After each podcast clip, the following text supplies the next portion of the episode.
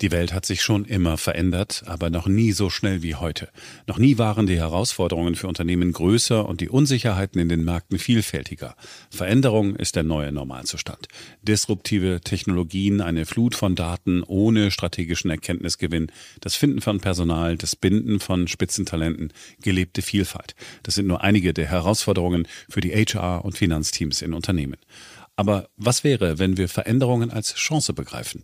Workday ist ein führender Anbieter von Enterprise Cloud Anwendungen für das Finanz- und Personalwesen, ein innovativer Partner, der Unternehmen dabei unterstützt, schnell und flexibel auf den Wandel zu reagieren. Die Welt von heute verlangt, dass Unternehmen schneller und effizienter arbeiten. Dabei sind viele aber in einer wachsenden Kluft gefangen. Ihre vorhandenen Skills, Ressourcen und Systeme sind dem Tempo der Veränderungen nicht gewachsen. Workday bietet mit der Enterprise Management Cloud ein System, das Unternehmen die Möglichkeit bietet, den digitalen Wandel zu beschleunigen und das Unternehmen zu transformieren. Durch ein schnelles Deployment, kontinuierliche Innovation und zwei große Releases pro Jahr genießen Sie die Vorteile eines echten Cloud-Angebots ohne Unterbrechung Ihres Betriebs. Mit den stets aktuellen Daten und Berichten von Workday haben Sie immer den Gesamtüberblick über die Finanz-, Personal- und Betriebsdaten Ihres Unternehmens. Mit schnellen Planungszyklen, die durch KI-gestützte Prognosen und automatische Anomalieerkennung unterstützt werden, hilft Workday Ihnen bei der Planung mehrerer Szenarien, was zu fundierteren Entscheidungen führt. Bleiben Sie den Veränderungen gewachsen mit Workday. Workday for a changing world. Mehr Informationen unter workday.de.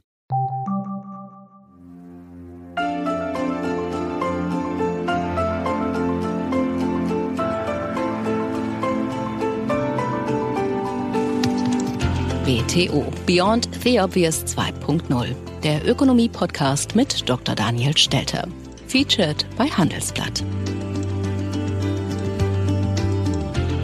Hallo und herzlich willkommen. Ich freue mich sehr, dass Sie auch in dieser Woche wieder mit dabei sind. Was sind die Themen? Wir werfen einen Blick auf die Preisträger, die diesjährigen Preisträger des von der schwedischen Notenbank ausgelobten Alfred Nobel Gedächtnispreises, so heißt das nämlich korrekt. Und die haben sich mit Banken- und Finanzkrisen beschäftigt. Und die Frage ist, haben wir wirklich etwas gelernt aus deren Arbeiten? Dazu sprechen wir diesmal mit einem Fachmann, mit Professor Rüdiger Bachmann, der in den USA lehrt. Der zweite Schwerpunkt, und eigentlich der wirkliche Schwerpunkt, ist nochmal die Politik der Notenbanken der Welt. Haben sie sich die tiefen Inflationsraten in den letzten Jahrzehnten eigentlich zu Unrecht als eigenen Erfolg angerechnet? Haben sie die richtigen Modelle? Oder agieren sie eher im Blindflug? Und war es ein Fehler, dass die Notenbanken neben der Geldwertstabilität immer mehr Ziele in ihr Zielsystem aufgenommen haben. Mein Gesprächspartner zu diesem Thema berichtet zum Schluss auch noch über seine persönlichen Erfahrungen aus Neuseeland. Lohnt es sich, dorthin auszuwandern? Fangen wir also an. BTO Beyond the Obvious 2.0 featured bei Handelsblatt. Herr Habeck, Sie haben das Wort. Bitte schön. Vielen Dank, sehr geehrte Damen und Herren. Es sind ernste Zeiten und die Zahlen der Herbstprojektion belegen genau das. Wir befinden uns in einer schweren Energiekrise, ausgelöst durch den Angriffskrieg von Putin auf die Ukraine. Wir prognostizieren jetzt im Herbst ein Wachstum, noch ein Wachstum von 1,4 Prozent. Aber im April diesen Jahres haben wir noch 2,2 Prozent vorhergesagt. Für das nächste Jahr sind wir dann mit minus 0,4 Prozent, also einem negativen Wachstum in einer Rezession. An dieser Stelle könnte ich bereits fünf Minuten Zeit für den Podcast sparen. Ich kann es mir aber nicht verkneifen, kurz die Warnungen von Robert Habeck zu kommentieren. Ich bleibe meiner Auffassung, der Abstieg Deutschlands ist hausgemacht. Nicht durch diese Regierung schon seit längerer Zeit. Seit 20 Jahren setzen wir politisch falsche Prioritäten. Wir setzen auf Konsum statt Investition. Der Sozialstaat ist so groß wie nie, die Infrastruktur verfällt, die Bundeswehr ist eine Lachnummer. Das wissen wir alles. Auch das Verschleppen der Eurokrise, das ständige Verstecken hinter der EZB, was zu den tiefen Zinsen führt, die verfehlte Energiepolitik, die Liste der Versäumnisse der Politik in Deutschland ist wirklich lang. Und deshalb war es nur eine Frage der Zeit, bis die Illusion des reichen Landes platzt. Und ja, die Illusion platzt heute, aber das hat mit Putin und dem Krieg in der Ukraine nur vordergründig zu tun. Es wäre auch so passiert, und das sehen jetzt auch andere Kommentatoren so. So hatte das Handelsblatt an diesem Donnerstag eine Geschichte mit dem Titel Deutschland ist wieder der kranke Mann Europas. Darin wird bedauert, dass wir die sogenannten goldenen Jahre nicht genutzt haben, um für die Zukunft vorzusorgen. Der Niedergang war in der Tat programmiert, weshalb ich bereits im Jahre 2018 mein Märchen vom reichen Land mit dem Untertitel versehen habe, wie die Politik uns ruiniert. Und jetzt könnte man ja glauben, angesichts der Krisen steuert die Politik konsequent dagegen. Nein, das tut sie nicht. Ich finde, es fehlt an Erkenntnis, an Bereitschaft, an Kraft und auch zunehmend an den Voraussetzungen für einen erfolgreichen Neustart. Und dies zeigt Robert Habeck leider am deutlichsten. Er stimmt uns alle auf harte Zeiten ein. Wie hart sie werden könnten, zeigt die beginnende Deindustrialisierung. Denn die BASF hat mit ihrer Ankündigung zum Arbeitsplatzabbau in Deutschland erst den Anfang gemacht. Doch statt zu handeln, schaut der Wirtschaftsminister lieber zu. Und ich bleibe dabei, mit jedem Tag sind es nicht mehr die Pleiten und Arbeitslose als Folge des Krieges, sondern zunehmend auch aufgrund der unzureichenden Handlungen der Bundesregierung. Die Ampelregierung redet von der Zeitenwende, ohne zu handeln. Die Beispiele gibt es dafür, ganz eindeutig. Sicherlich ist es ein Fehler, festzuhalten an einer Energie- und Klimapolitik, die teuer ist und vor allem zu teuer ist im aktuellen Umfang.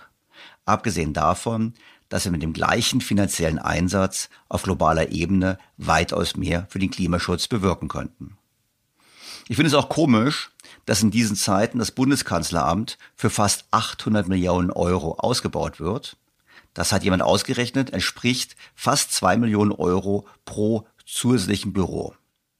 Schon seit Jahren wachsen die Mitarbeiterzahlen in den Ministerien deutlich. Und ich finde, man sieht nicht unbedingt, dass wir deshalb besser regiert worden wären.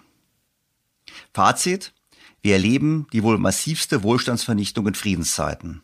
Und ja, vieles davon hat Frau Merkel zu vertreten, da in ihrer Regierungszeit die Fundamente des Wohlstandes zerrüttet wurden. Und ja, Putins Krieg bringt uns nun ins Wanken. Aber der Unwille der deutschen Politik, zu tun, was getan werden muss, um den Einsturz zu verhindern, den finde ich unverzeihlich. Das musste ich am Anfang dieses Podcastes doch nochmal sagen zur aktuellen Entwicklung. Doch blicken wir nun wieder in die große weite Welt. In die große weite Welt der Nobelpreisträger und Notenbanker.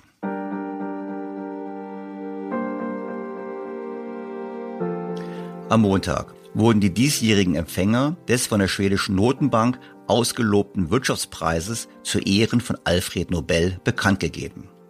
Drei US-Amerikaner teilen sich in diesem Jahr den Preis. The Royal Swedish Academy of Sciences has today decided to award Sveriges Riksbanksprize in Economic Sciences in memory of Alfred Nobel for 2022 to Ben Bernanke, the Brookings Institution, Washington, D.C., USA, Douglas Diamond, University of Chicago, USA, and Philip Dybvig, at Washington University in St. Louis, USA. They obtained the prize for research on banks and financial crises. Ausgezeichnet wurden die drei für ihre Forschungen aus den frühen 80er Jahren über die positive und negative Rolle von Banken. We didn't know it at the time, but 15 years ago, much of the world stood at the brink of a devastating economic crisis.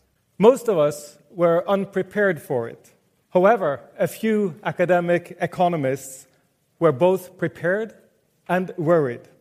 They had studied the theory of bank runs. They believed the evidence in its favor, and they suspected that the possibility of runs was yet again becoming relevant. As events unfolded in 2008, 9, and 10, new evidence piled up in favor of the theory. In a nutshell, the theory says that banks can be tremendously useful, but they are only guaranteed to be stable if they are properly regulated. Diese Forschung sei von großer praktischer Bedeutung für die Regulierung der Finanzmärkte und die Bewältigung von Finanzkrisen gewesen, teilte die Akademie mit. In der Begründung schreibt sie, Wenn Bankenzusammenbrüche so viel Schaden anrichten können, Könnten wir dann ohne Banken auskommen? Müssen Banken so instabil sein und wenn ja, warum? Wie kann die Gesellschaft die Stabilität des Bankensystems verbessern? Warum halten die Folgen einer Bankenkrise so lange an? Und wenn Banken scheitern, warum können dann nicht sofort neue gegründet werden, damit die Wirtschaft schnell wieder auf die Beine kommt? Anfang der 1980er Jahre legten die diesjährigen Preisträger Ben Bernanke, Douglas Diamond und Philip Dybvig in drei Artikeln die wissenschaftliche Grundlage für die moderne Forschung zu diesen Themen. Konkret war das folgendes. Diamond und Dybvig entwickelten theoretische Modelle, die erklären, warum Banken existieren, wie ihre Rolle in der Gesellschaft sie anfällig für Gerüchte über ihren bevorstehenden Zusammenbruch macht und wie die Gesellschaft diese Anfälligkeit verringern kann. Diese Erkenntnisse bilden die Grundlage einer modernen Bankenregulierung. Während Bernanke vor allem mit seinen Forschungen über die große Depression zu neuen Erkenntnissen beitrug. Durch statistische Analysen und historische Quellenrecherchen zeigt Bernanke, wie kollabierende Banken eine entscheidende Rolle bei der globalen Depression der 1930er Jahre spielten, der schlimmsten Wirtschaftskrise der modernen Geschichte. Der Zusammenbruch des Bankensystems erklärt, warum der Abschwung nicht nur tief, sondern auch langanhaltend war. Es gab durchaus auch Kritik an den Preisträgern. So kritisierte der frühere Wirtschaftsweise Peter Bofinger von der Universität Würzburg die Erklärung und die Entscheidung der Akademie. Die Preisträger würden, so meinte Bofinger, die Funktionsweise von Banken nicht richtig verstehen. Denn diese würden nicht einfach Ersparnisse verleihen, sondern vor allem selbst Geld schaffen. Der weit verbreitete Glaube, die Banken verliehen nur Geld der Einleger weiter, sei letztlich der Grund für Finanzkrisen, so Bofinger. Und Bofinger fasst seine harsche Kritik so zusammen. Die Sparer können keine Kreditblase verursachen, über die zu viel Geld in Umlauf kommt. Das könnten nur Banken im Wege der exzessiven Kreditgewährung. Aber diese Gefahr sei wegen einer falschen Geldtheorie nicht richtig auf dem Schirm der Entscheidungsträger gewesen. Entsprechend ungnädig kommentiert er die Preisvergabe. Das ist in etwa so, als wenn man Ptolemäus mit dem Physiknobelpreis für die Erkenntnis ehren würde, dass die Sonne um die Erde kreist. Allerdings muss man diese Aussage von Bofinger etwas korrigieren. Die Akademie hat die Fähigkeit der Banken zur Geldschöpfung sehr wohl adressiert. Konkret schreibt sie in ihrer Begründung zur Preisverleihung Folgendes. Das Geld auf den Einlegerkonten ist eine Verbindlichkeit für die Bank, während das Vermögen der Bank aus Darlehen für langfristige Projekte besteht. Die Vermögenswerte der Bank haben eine lange Laufzeit, weil sie den Kreditnehmern verspricht, dass sie ihre Kredite nicht vorzeitig zurückzahlen müssen. Andererseits haben die Verbindlichkeiten der Bank eine kurze Laufzeit. Einleger können jederzeit auf ihr Geld zugreifen. Die Bank ist ein Vermittler, der Vermögenswerte mit langer Laufzeit in Bankkonten mit kurzer Laufzeit umwandelt. Die Bank hat also Geld geschaffen, nicht aus dem Nichts, sondern aus den langfristigen Investitionsprojekten, für die sie Geld verliehen hat. Banken werden manchmal dafür kritisiert, Geld zu schaffen, aber hier sehen wir, dass sie genau deshalb existieren. Die andere Kritik entzündete sich natürlich an Ben Bernanke, dem langjährigen Präsidenten der US-Notenbank Fed. In dieser Rolle habe er vor der Finanzkrise mit billigem Geld die Blase erst entstehen lassen. Dann nicht die Risiken erkannt, die sich aus dem Platzen der Blase ergeben, und dann zwar richtig reagiert, indem er die Märkte mit Liquidität geflutet hat, diese Rettungsmaßnahmen jedoch nicht rechtzeitig zurückgenommen.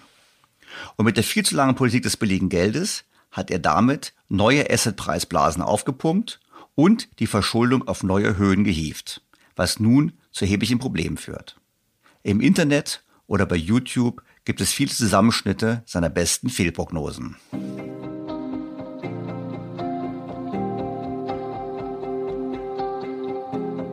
Um besser zu verstehen, was der Beitrag dieser Preisträger zur wirtschaftswissenschaftlichen Forschung ist, habe ich mir gedacht, ich hole jemanden als Interviewpartner, der das sicherlich besser als ich versteht. Ein alter Bekannter, Professor Rüdiger Bachmann, war bereits mehrfach in diesem Podcast zu Gast. Professor Dr. Rüdiger Bachmann ist seit Juli 2020 Stephen Family College Professor of Economics an der University of Notre Dame du Lac in Indiana in den USA. Bachmann ist seit der Corona-Krise eine öffentliche Stimme in der wirtschaftspolitischen Debatte und Beratung in Deutschland. Er war Mitglied der sogenannten Donnerstagsrunde von Ökonomen im Bundesministerium der Finanzen unter Olaf Scholz und beriet dort die Bundesregierung. Bereits im vergangenen Jahr hat Professor Bachmann in Folge 103 des Podcasts von Daniel Stelter die damaligen Empfänger des Wirtschaftspreises der schwedischen Riskbank zu Ehren von Alfred Nobel gewürdigt. Sehr geehrter Professor Bachmann, ich freue mich ausgesprochen, dass Sie wieder Zeit haben, mit mir über die Nobelpreisträger zu sprechen. Ich freue mich auch. Wie letztes Jahr. Nun, dieses Jahr muss ich zugeben, ist es mir leichter gefallen zu verstehen, was die gemacht haben. Also es war ja so ein bisschen, ja, wie sagen wir so, Finanzmarktstabilitätsforschung, die die drei Herren betrieben haben. Ich könnte auch ein bisschen ketzerisch sagen nach dem Motto, naja, braucht man Wissenschaftler, um zu wissen, dass Bankenpleiten schlecht für die Realwirtschaft sind? Ja gut, das ist wie so oft in wissenschaftlichen Erkenntnissen, wenn man es dann mal weiß, äh, scheint es offensichtlich zu sein. Ne? Aber immerhin, das war ja nicht immer so. Das war nicht immer Konsens. Fangen wir vielleicht mal bei Ben Bernanke an. Wir müssen uns da tatsächlich äh, zu Beginn der 80er Jahre zurückbeamen, was da sozusagen ja die Geistesgeschichte oder die Erzählung über die Weltwirtschaftskrise war. Äh, das wurde hauptsächlich von äh, Friedmann und Schwarz äh, dominiert. Und äh, jetzt kann man auch nicht sagen, dass Friedmann und Schwarz äh, falsch waren, aber sie waren vielleicht ein, äh, einseitig, sagen wir mal so, in dem Sinne, dass eben alles oder das meiste auf monetäre Faktoren äh, geschoben wurde. Also die äh, Erzählung ist, dass es eben eine große Nachfrage gab nach sicheren Anlagen. Die Banken haben das nicht oder die, und dann auch die Zentralbank haben das nicht entsprechend akkommodiert. Da, deshalb gab es dann eben diese Depression, weil Leute versucht haben zu sparen, zu sparen, zu sparen.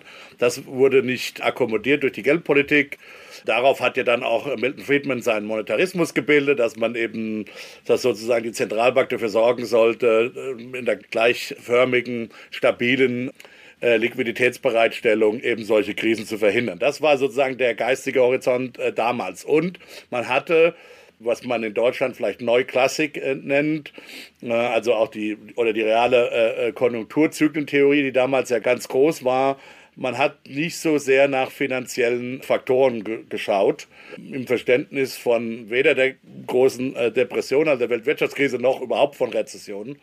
Und Benanke hat uns eben darauf aufmerksam gemacht, dass eben insofern hat man, war, der Glaube damals, natürlich hat man gesehen, dass Banken untergegangen sind in der, in der Weltwirtschaftskrise, aber man hat das sozusagen nur, nur eine umgekehrte Kausalität gesehen. Also nach dem Motto, erst war dieser Wunsch, sichere Assets zu halten, die Nicht-Akkommodierung durch, durch das Bankensystem bzw. die Zentralbank und dann ist eben im Zuge der daraufhin entstehenden massiven Deflation und Depression sind natürlich auch Banken dann äh, zugrunde gegangen. Also im Prinzip war damals die Aussage, Geld ist knapp, dann kam die Krise und deshalb sind die Banken pleite gegangen. Richtig, und die wahre die Aussage, und die Aussage ist jetzt, oder mit Bernanke die Aussage, Banken gegen Pleite, deshalb wurde Geld knapp und deshalb hat man die Depression zumindest, man muss es ja nicht so einseitig sehen. Ich meine, reale äh, Phänomene, gerade historische Phänomene, haben ja selten sozusagen monokausal, sehr selten monokausal zu erklären. Aber er sagt eben, das ist mindestens mal ein wichtiger technisch gesprochen Amplifikationsfaktor. Also das ist eben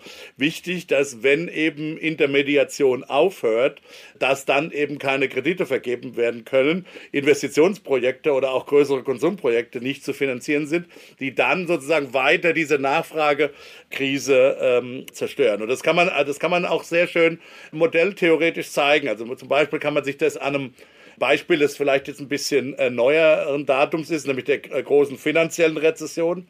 Das heißt, vielleicht noch in Klammern zu sagen, das heißt jetzt nicht, dass jede Rezession, die wir haben, immer finanzielle Ursachen oder hauptsächlich finanzielle Ursachen hat.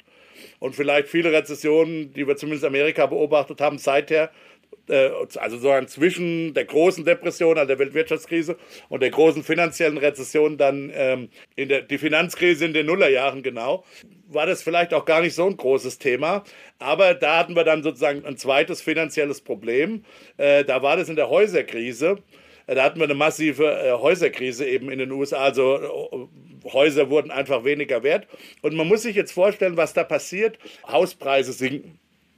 Da gibt es zunächst einmal einen ganz einfachen Vermögenseffekt. Also Leute sind ärmer, wenn ihre, wenn sie, das ist ja für viele Leute, ist das Haus, das sie besitzen, vielleicht der einzige größere Vermögensgegenstand, mindestens ein großer Teil ihres Vermögens äh, in den USA. Wir haben ja eine relativ hohe Eigentumsquote in den USA. Also für viele Leute ist das sozusagen ihr, ihr Nesteck, sozusagen ihre Versicherung auch gegenüber dann für die, für, für die Rente. Wenn das im Wert sinkt, haben wir zunächst mal einen Vermögenseffekt, einen negativen Vermögenseffekt. Genauso wie wenn ein Aktienportfolio nach unten geht. Ja. Bei Häuserpreisen, das ist der Unterschied zum Aktienportfolio, gibt es aber noch einen zweiten Effekt. Nämlich Häuser, jedenfalls in den USA, dienen als Sicherheiten für weitere Kreditaufnahmen. Das heißt, es ist nicht nur so, dass man ärmer geworden ist, sondern auch die Fähigkeit, Kredite aufzunehmen für viele Leute ist nach unten gegangen. Und das hat einen zusätzlichen negativen Effekt für Konsum- und Investitionstätigkeiten. Man denkt zum Beispiel an Leute, so Kleinunternehmer, Franchise-Unternehmer, die ihr eigenes Haus sozusagen verpfänden, um eben Kredit aufzunehmen, nicht nur jetzt vielleicht wie eine Privatperson, um sich noch ein Auto zu kaufen oder die Kinder aufs College zu schicken, sondern da wird echt Business investiert. Also die müssen, die verpfänden ihr Haus im Grunde genommen, um eben äh, Kredite für ihren kleinen McDonalds oder so zu bekommen, um eben da den Franchise da aufzumachen. So funktioniert das eben. Das ist genau der Unterschied. Man kann es sehr schön vergleichen auch wenn man die, die Rezession 2000, 2001 vergleicht, also die, viele denken ja, dass irgendwie September 11 damals die Rezession ausgelöst hat, die ging aber, die ging eigentlich schon vorher los ein bisschen. Es war sozusagen der Nachgang des Platzens der, der Dotcom-Bubble damals, also der Technik, der Technik-Bubble. Da waren aber hauptsächlich Aktienmärkte. New Economy Blase. Und die Rezession, die daraus ja. folgte, war relativ milde in manchen Dimensionen gar nicht wirklich zu sehen. Es gab allerdings eine relativ lange Arbeitsmarktkrise, das stimmt schon, aber sozusagen in der Öko ansonsten ökonomischen Aktivität hat man die Rezession kaum gesehen. Wenn man das vergleicht mit der großen finanziellen Rezession, äh, wo das, eine, das keine Aktienkrise war primär, sondern eben eine Hauspreiskrise, die eben viel massiver war, weil eben die Fähigkeit der privaten Haushalte, der privaten äh, Unternehmer, äh, Kredite aufzunehmen, massiv äh, nach unten gegangen ist und umgekehrt dann auch weil eben viele Banken diese Häuser, Häuser als Sicherheiten hatten, die dann nichts mehr wert waren, deren eigene Fähigkeit, Kredite zu vergeben, auch massiv gehindert wurde. Und das zu verstehen, diese Unterschiede zu verstehen und wie finanzielle Gegebenheiten, dass sie eben kein Schleier sind. Das ist so der, der, der Begriff, den man, um das jetzt abzuschließen, in so Anfang der 80er Jahre vom finanziellen System hatte, war so ein Schleier, der zwar da ist, aber den man nicht wirklich verstehen muss, um die reale ökonomische Aktivität zu verstehen. Und da sagt Bernanke, das ist ein Riesenfehler. Das stimmt sicher nicht für die Weltwirtschaftskrise. Es stimmt auch theoretisch nicht, weil eben Finanzfragen, Finanzierungsfragen wegen Sicherheiten, wegen asymmetrischer Informationen, allen möglichen sozusagen Friktionen in der realen Welt wichtig sind, dass wir diese Finanzfragen nicht vernachlässigen können. Und dann hat es im Grunde genommen bis ironischerweise oder auch glücklicherweise bis zur großen finanziellen Rezession, also der Finanzkrise gedauert. Da war ja dann Bernanke selber Politikentscheider, er war ja dann Zentralbank, ähm, äh, Zentralbankchef in den USA und seine Vorarbeiten, seine sozusagen die Erweiterung unserer Denkhorizonte, die er, zu der er beigetragen hat, hat ihm natürlich dann besonders gut geholfen, um diese Krise wirklich zu verstehen. Es würde natürlich sagen, okay, es gibt natürlich auch Kritiker, die sagen, naja, aber vorhersehen hat er, vorhergesehen hat er sie nicht, weil die wurde ja. Weil man die nicht vorhersehen kann. Ja, aber würde natürlich, ganz schwierig Kritiker, Kritiker würden natürlich sagen, naja, sie haben gesagt, nach dem New Economy Platzen, äh, Platz in New Economy Blase war es eine, eine schwache Rezession, vor allem auch deshalb, weil natürlich die Notenbank das Geld damals sehr billig gemacht hat und mit dem billigen Geld hat sie auch dazu beigetragen, die Immobilienpreisblase mit aufzupusten, würden jetzt Kritiker sagen. Und da war ja Bernanke auch schon mit dabei. Aber ich will jetzt gar kein Bernanke-Bashing mit ihm betreiben. Das machen ja, das kann ich auch außerhalb des Gesprächs machen, Spaß beiseite. Ich habe noch eine Frage nochmal dazu. Und zwar, wissen Sie, ich habe ja über deflationäre Depression promoviert. Also ich bin ja ein Laie eigentlich so, aber das war ein Thema. Und ich bin damals über Irving Fischer gestolpert. Und Irving Fischer hat ja damals das Paper geschrieben, A Debt Deflation Theory of Great Depressions. Und da beschreibt er genau das, was Sie gerade beschrieben haben. Der Verfall der Assetpreise, Schuldner kommen unter Druck, Schuldner müssen zurückzahlen und so weiter. Und da frage ich natürlich schon, wie konnte das zwischen von Fischer vergessen werden und Bernanke hat sie letztlich dann in einer Art und Weise wiedergefunden, oder? Ja, wobei ich nicht weiß, dass, äh, ob, ob Fischer schon die Rolle der Banken da verstanden hat.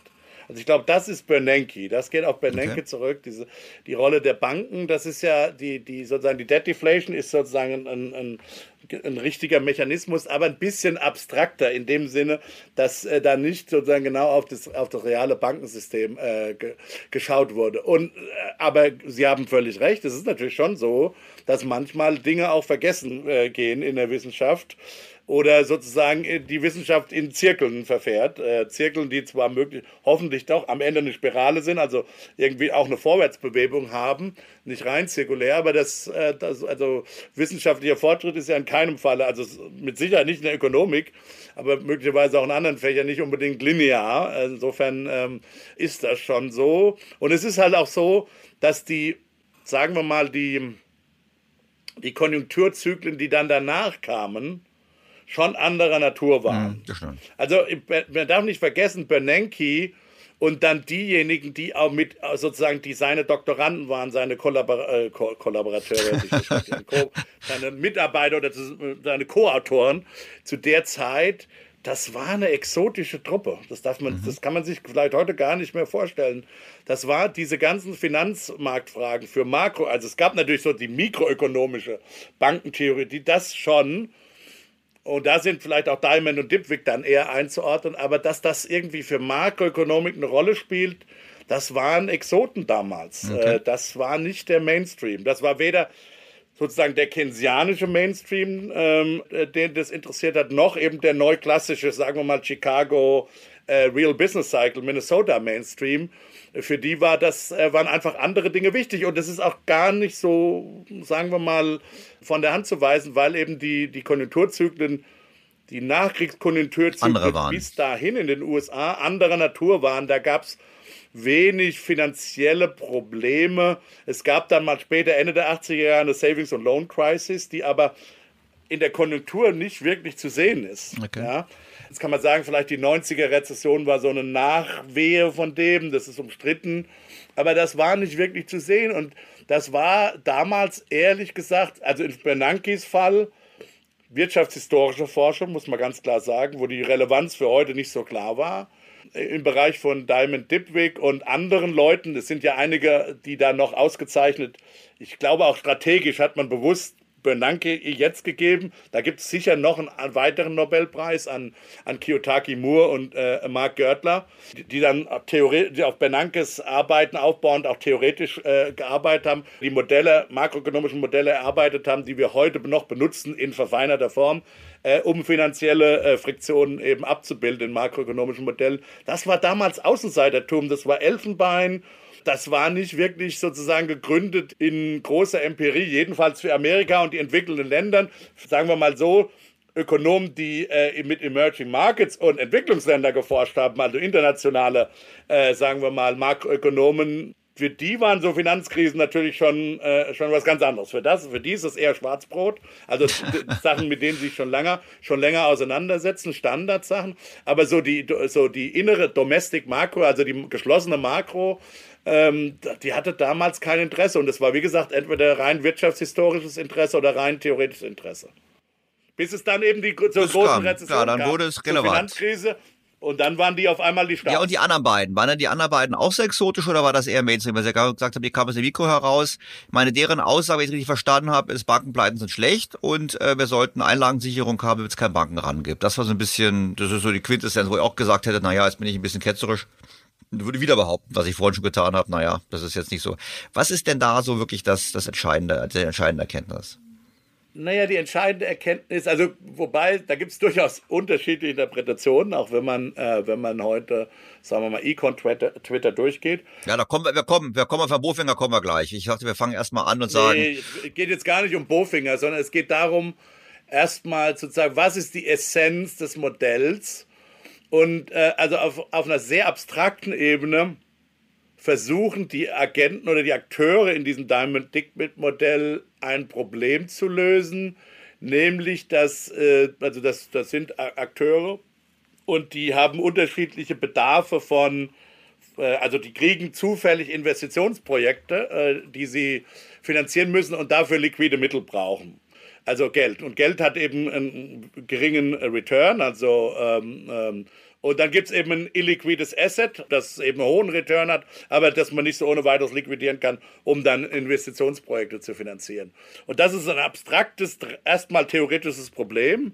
Was ist die Lösung? Und die Lösung ist eben tatsächlich, dass man eben ein, ähm, ja, einen Pool macht, im Grunde genommen, wo man ähm, Ressourcen poolt und dann eben was, was erreicht, was eben wo liquide Assets herausgegeben werden aus äh, diesem Pool, die sozusagen deren Basis die illiquiden Assets auf der Aktivseite sozusagen dieses, dieses Ressourcenpools ähm, okay, ich, ich, würde es mal, ich würde einfach mal, ich würde es mal einfacher formulieren. Ich würde einfach sagen, wir haben das Problem, dass die Sparer kurzfristig Geld anlegen oder nicht so langfristig. Hier geht es gar nicht um Sparer. Oder, oder die, die, die Geldhalter und die Leute, die investieren, logischerweise längerfristig investieren. Und gibt's halt quasi diese Fristen in Konkurrenz, dass man natürlich logischerweise nicht alle auf einen Schlag ihr Geld zurückhaben können, was ja irgendwie klar ja, ist. Ja, das ich ja, das ist, das ist, das ist schon, doch, das ist fast eher schon die zweite Interpretation. Auf einem ganz abstrakten Niveau ist, ist es das, dass es unterschiedliche, dass es Heterogenität quasi in Liquiditätsbedarfen gibt, in zufälligen in, okay.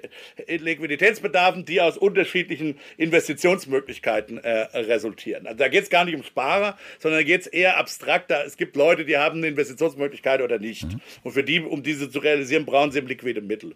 Um dieses Problem zu lösen, kann man Ressourcenpooling stattfinden. Und dieses Ressourcenpooling sieht dann so aus wie unter anderem moderne Banken. Okay? okay? So, das ist zunächst mal die, die Theorie. Und dann, äh, genau, weil das eben passiert, weil es eben dann diesen Mismatch gibt, kann es eben sein, und das ist sozusagen inhärent in dieser, in dieser an sich guten Lösung einer Bank, ja, oder einer der Institution Bank, deren Gefahr ist inhärent dennoch immer da, dass es sein kann, dass Leute sagen, ich würde gerne diese liquiden Mittel abziehen und wenn das sozusagen alle sagen, dann ähm, sind die illiquiden äh, Assets, die dahinter stehen, nicht schn schnell genug zu liquidieren.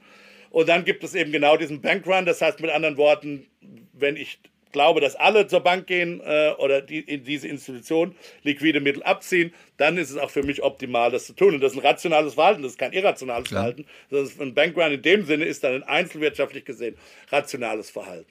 So, und das ist sozusagen inhärent in dieser, in dieser Lösung drin. Das ist die fundamentale Erkenntnis von, von Diamond äh, Dipwick. So, und das hängt nicht davon ab, jetzt, ob man einer bestimmten, wie Bofinger, Loan, die Loanable Funds Theorie kritisiert oder, oder nicht, oder ob, was, ein, was der Standpunkt von einem ist, ob jetzt Banken wie Banken genau Kredit vergeben oder ob, ob, das, ob es sich da jetzt um Geld handelt. Dieses liquide Asset muss überhaupt kein Geld sein.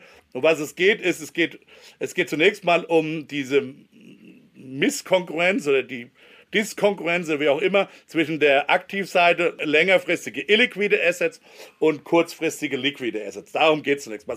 Dieses kurzfristige muss überhaupt kein Geld sein. Und wir haben ja auch, um jetzt mal ein Real-World-Beispiel zu bringen, wir haben ja auch tatsächlich einen Run erlebt in der Finanzkrise, nicht auf Banken, die Banken waren ja, es ist ja keiner, ist, wir waren ja nicht, ich habe mal einen Bankrun erlebt tatsächlich, als ich noch als Student Backpacking in Ecuador äh, gemacht habe. Da, da gab es echt einen Bankrun. Also die Leute sind echt Schlange gestanden in Quito an den Banken und wollten ihre, ihre das ist so der Ja, und in, in, Northern Rock in UK, da gab es ja auch in der Finanzkrise, da haben die auch Schlange gestanden vor der Tür. Haben die auch Schlange gestanden? Ja, wobei, äh, wobei hat äh, Großbritannien keine Deposit Insurance? Ähm, ich weiß nur, dass die Leute Schlange gestanden haben. Auf jeden Fall okay. war das also ein Thema. Im Prinzip sollten wir diesen klassischen Bankrun es sei denn, sozusagen all hell breaks loose, ähm, eigentlich gelöst haben. Und das wurde ja dann auch aufgrund der Arbeiten von Diamond Dip, wir können wir gut verstehen, warum wir eine Deposit Insurance haben. Also ich glaube nicht, dass sie deswegen eingeführt wurde, aber wir, wir verstehen jetzt genau, was das tut und warum Deposit Insurance eben funktioniert. Aber, und das ist der Punkt, der, das Phänomen eines Runs ist ja viel, viel breiter. Das muss ja eben nicht dieser klassische Run sein, wie gesagt, auf die Geldautomaten, sondern was wir gesehen haben mit der Finanzkrise, ist es eben ein Run sozusagen innerhalb des Bankensystems, dass die Banken sozusagen oder auch die Schattenbanken äh, selber weggelaufen sind von anderen Banken. Und, und, und das war eben nicht äh, reguliert, nicht ausreichend reguliert. Und das ist eben die tiefe Erkenntnis. Es geht nicht nur um, um Banken und Geld, sondern es geht um, um diesen Mismatch von Liquidität auf der Aktivseite und äh, äh, Illiquidität auf der Aktivseite der, äh, der Bilanz einer solchen Institution und der Liquidität auf der Passivseite. Und das ist inhärent.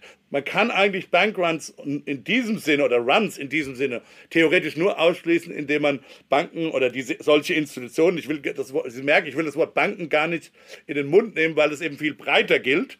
Ja, Banken ist nur ein Spezialfall von solchen Institutionen, indem man die 100% Eigenkapital finanziert. Ja, das ist der einzige, das wäre die einzige Möglichkeit im Grunde genommen. Es gibt ja so Leute, John Cochrane zum Beispiel, schlägt es vor, indem man einfach 100 Prozent, das sind einfach dann Investmentgesellschaften im Grunde genommen.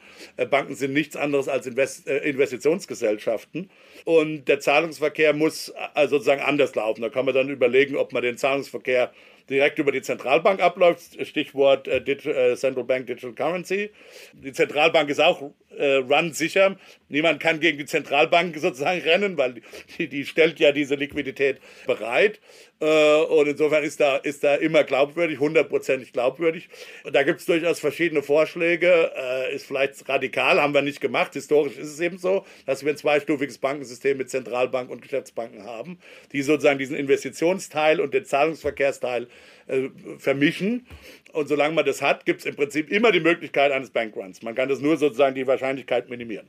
Und das ist, die, das ist glaube ich, die Einsicht. Also es geht gar nicht mal so sehr auf die Natur des Geldes, wie gerne äh, äh, diskutiert wird jetzt, ähm, äh, wie man das versteht, sondern es geht eben um äh, Liquid, Liquidität versus Illiquidität. Und ich meine, es gibt ja, gut, jetzt haben wir ja einen Kritikpunkt ich schon abgeräumt. Das mache ich auch der, im, im, Podcast, werde ich es auch klären, dass eben die Ökonomen, die jetzt den Preis bekommen haben, durchaus verstanden haben, dass Banken selber Geld schaffen. Ich glaube, es war so eine Kritik, Herr Bofinger meinte ja, die haben ja nicht mal das Geldsystem verstanden. Ich glaube, das ist eine unfaire Kritik. Das ist lächerlich. Äh, ben Bernanke war immerhin der äh, Fed Chairman. Also wenn, ja, und die anderen beiden, vielleicht die anderen beiden. Ich weiß es nicht, aber ich, ich glaube auch, dass es ja, nicht stimmt. Die, die, wissen schon, wie Geld geschaffen wird und wie Geld entsteht. Und das ist aber völlig beside the point. Ich wollte mal fragen, meine Frage war eigentlich eine andere. Meine Frage war, aber unterschätzen die ähm, Preisträger oder haben die Forscher unterschätzt die Wirkung dieser Einlagensicherung? Weil es gibt ja auch die Kritik, die sagt, durch die Einlagensicherung schaffe ich die Situation, dass die Banken denken, sie werden gerettet und deshalb eigentlich quasi, wir wollen sie sicherer machen, aber eigentlich machen wir das System unsicherer, weil wir eben das Risiko sozialisieren. Die Kritik gab es ja in der Finanzkrise. Absolut, das ist immer eine Gefahr. Ich glaube auch nicht, dass das die unterschätzt haben. Nur sind das keine, sagen wir mal, keine, äh, also Diamond Dick wird sicher nicht. Das sind keine Quant in dem Sinne quantitativ arbeitende Ökonomen, die jetzt für die Modelle schreiben, die sozusagen beide Gefahren hat und das versuchen dann zu, so zu kalibrieren, dass man irgendwie beide Gefahren quantitativ realistisch hat. Das ist also ein Trade-off, ein klassischer Trade-off, den Sie hier beschreiben. Der, der ist denen absolut qualitativ natürlich bekannt. Die Arbeiten, für diese ausgezeichnet wurden, sind theoretische Arbeiten. Die, die, da geht es zunächst mal darum, einen Effekt oder einen Highlight, äh, einen Mechanismus besonders zu verstehen, besonders zu highlighten, nicht jetzt sozusagen diese wirtschaftspolitischen Abwägungen zu treffen. Das ist dann die Aufgabe der Regulatoren und das war dann die Aufgabe in der Tat von Bernanke, ähm, äh, während der großen äh, Rezession lässt man Lehman pleite gehen zum Beispiel. Da hat, das war der Versuch, äh, genau dem entgegenzuwirken, was Sie eben beschrieben haben, um zu zeigen, wir helfen bei Liquiditätskrisen, aber eben nicht bei Solvenzkrisen. Und man hat damals Lehman eben als insolvent und nicht als illiquide angesehen. Äh, Im Nachhinein ist auch das natürlich kritisiert worden. Ich glaube, sogar Diamond selber hat, meine ich sogar in der Pressekonferenz gestern gesagt, dass es er hat genau diese Abwägungen, die Sie jetzt auch getroffen haben, natürlich gemacht. Insofern ist das völlig, ist das den Leuten natürlich völlig bekannt. Er sagt, äh, im Nachhinein war es wohl ein Fehler. Man hätte das äh, Lehman damals retten müssen. Äh, aber da können wir, da kann man lange streiten. Ja. Das sind dann Abwägungsentscheidungen, die Politi Politiker dann oder politische Entscheidungsträger, Regulat Regulatoren im Einzelfall treffen müssen. Und im Einzelfall ist es auch nie hundertprozentig äh, zu wissen. Aber klar, dieser, der Trade-off gilt immer. Äh, äh, jede Versicherung, das ist äh, auch ein fundamentaler Erkenntnis der Ökonomik, jede Versicherung äh, generiert in einem gewissen Grad an, was Ökonomen Moral Hazard nennen, also die Incentivierung von gefährlicherem Verhalten, weil man ist ja versichert. Ja? Also wir sehen das zum Beispiel auch bei Anschnallgurten zum Beispiel. Wissen wir inzwischen, dass die Anzahl der Unfälle tatsächlich ein bisschen nach oben gegangen ist die Anzahl der tödlichen Unfälle aber Gott sei Dank massiv zurückgegangen ist durch Anschnallgurte. Aber Anschnallgurte haben leicht das, äh, sozusagen das Risikoverhalten der Leute äh, beim Autofahren erhöht, weil sie sich sicherer fühlen. Mein Fazit ist also, Sie haben es verdient, Sie Preis. Sie haben, wir haben einen Einblick bekommen, auch durch Ihre Erläuterung in die quasi so in den Maschinenraum der wissenschaftlichen Forschung im Bereich der Ökonomie. Und es ist wichtig, eben besser zu verstehen, wie Finanzkrisen entstehen. Und dazu haben die einen Beitrag geleistet. Und das Gute ist ja, was wir gerade diskutiert haben, zeigt, es gibt noch gigantische Forschungsgebiete, die vor vor liegen. Also es können auch ja, hunderte von Nobelpreisträgern ähm, geboren werden in, der in der Wirtschaftswissenschaften. Ist ja nicht schlecht, oder? die Fragen gehen nicht aus. Also das kann man äh, sicher sagen. Ich meine, es ist auch ganz interessant, wenn man sich nochmal den 1983 Artikel zum Beispiel von Bernanke, immerhin im EIA, also einer unter einer der renommiertesten, vielleicht sogar die renommierteste Zeitschrift, also im American Economic Review publiziert. Wenn man sich das anguckt, also stilistisch, ich fand das, ich habe mir das heute Morgen nochmal dann durchgelesen, äh, in Vorbereitung für unser Interview. Und auch stilistisch, wie, wie, das merkt man schon, dass das 40 Jahre alt ist. Also das ist hauptsächlich verbal. Also wird ja immer vorgeworfen, dass heute alles äh, entweder statistisch oder äh, theoretisch, modelltheoretisch gemacht ist. Es ist verbal und hat eine Regression drin, eine Regressionstabelle drin, mit der man heute noch nicht mal, vermutlich noch nicht mal ein drittklassiges Journal käme, muss man auch sagen. ja. Also es ist durchaus interessant, ähm, wie sich auch die Standards und die und einfach auch stilistisch äh, ähm, die Ökonomik dann weiter. Das ist überhaupt kein Vorwurf an Benank, um Gottes Willen. Also ich würde sogar kritisch sehen, ich bin der Laie, ja. Aber ich würde natürlich sagen, ich glaube, ähm, ich habe manchmal so ein bisschen ketzerisch den Eindruck, dass Ökonomen sich gerne an ihren Formeln festhalten und dann die Realität vergessen. Also insofern finde ich so ein bisschen mehr verbal und weniger äh, verbal gute Argumentation versus einer Formel, die vielleicht was beweist, was aber eurem sozusagen ein Zirkelschluss ist, finde ich vielleicht besser. ja, er macht halt viel Narratives, er, er sozusagen geht in die historischen Records und so. Also es ist ganz interessant zu lesen, auch stilistisch. Äh, aber hätte man heute Schwierigkeiten im Jahr zu publizieren, muss man, muss man einfach äh, fairerweise zugestehen. Aber wie gesagt, Sie haben völlig recht, das muss nicht unbedingt eine gute Entwicklung äh, sein. Professor Bachmann, vielen herzlichen Dank für Ihre Zeit. Wir sprechen uns ja aller spätestens in einem Jahr weit wieder, nicht, wenn wir wieder über die Nobelpreisträger sprechen, aber hoffentlich auch zwischendurch mal wieder. Es gibt ja genug Themen. Und ich glaube, wenn wir wieder mal über US-Wirtschaft sprechen, dann melde ich mich bei Ihnen, dann machen wir wieder einen Podcast. Super. Vielen herzlichen Dank. Ich bedanke mich. Tschüss. Nachdem mit Ben Bernanke ein ehemaliger Notenbankpräsident auch ausgezeichnet wurde, bietet es sich an, nochmal tiefer auf die Rolle der Notenbanken im Zusammenhang mit der aktuellen Inflation zu blicken. Und das tun wir heute, indem wir nach Neuseeland schauen. Zum einen müssen wir wissen, Neuseeland schreitet voran. Die Reserve Bank of New Zealand hat den Leitzins bereits achtmal erhöht und diese liegt nun bei dreieinhalb Prozent und damit aus dem alten Höhepunkt der Jahre von 2014 bis 2015.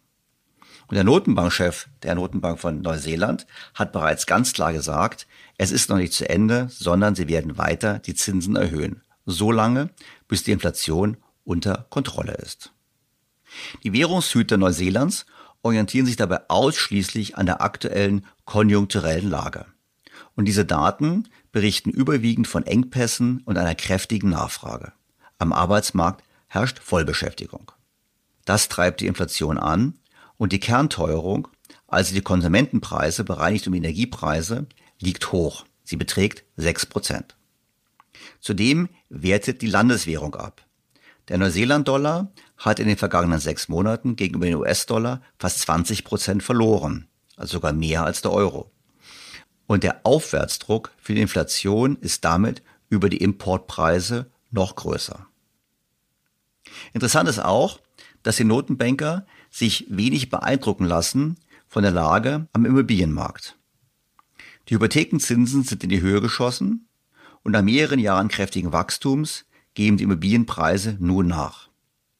Oxford Economics erwartet beispielsweise einen Crash am Immobilienmarkt von Neuseeland. Nur in Kanada schätzen die Experten das Einsturzrisiko als noch größer ein. Die Royal Bank of New Zealand lässt sich auch von dieser Aussicht nicht abschrecken. Und damit könnte ihr Vorgehen ein Präzedenzfall für andere Notenbanker sein, beispielsweise die Federal Reserve in den USA. In Neuseeland wird also ein Anti-Inflationskurs konsequent durchgesetzt, auch gegen wirtschaftliche Widerstände und auch angesichts erheblicher Risiken für den Immobilienmarkt. Das ist deshalb interessant, weil Neuseeland auch in anderer Hinsicht ein Vorbild war für die Notenbanken dieser Welt. Bevor wir dazu kommen, ein kurzer Hinweis. Das exklusive Angebot für alle Hörer dieses Podcasts des Handelsblatts bleibt bestehen. Testen Sie Handelsblatt Premium für vier Wochen für nur einen Euro und bleiben Sie so zur aktuellen Wirtschafts- und Finanzlage informiert. Mehr erfahren Sie unter handelsblatt.com schrägstrich mehr Perspektiven und natürlich in den Show Notes zu dieser Folge. Jeder weiß, warum er nachhaltig investieren sollte. Aber um etwas umzusetzen, ist das Wie entscheidend. Egal, ob Ihr Weg auf ein neues Produkt oder ein neues Portfolio hinausläuft, wir können Sie unterstützen. BlackRock, weil das Wie entscheidet. Marketinginformation Kapitalanlagerisiko. Der Wert von Anlagen und die daraus erzielten Erträge können sowohl steigen als auch fallen und sind nicht garantiert. Anleger erhalten den ursprünglich angelegten Betrag möglicherweise nicht zurück. Neuseeland also als Vorreiter der Notenbanken. Das hat schon fast Tradition, wie angesprochen. Denn im Jahre 1989 begann in Neuseeland eine Revolution der Zentralbankpolitik. Damals verkündete die Notenbank zum ersten Mal ein Inflationsziel. Und zwar die Aussage, die Inflation solle künftig zwischen 0 und 2 Prozent liegen.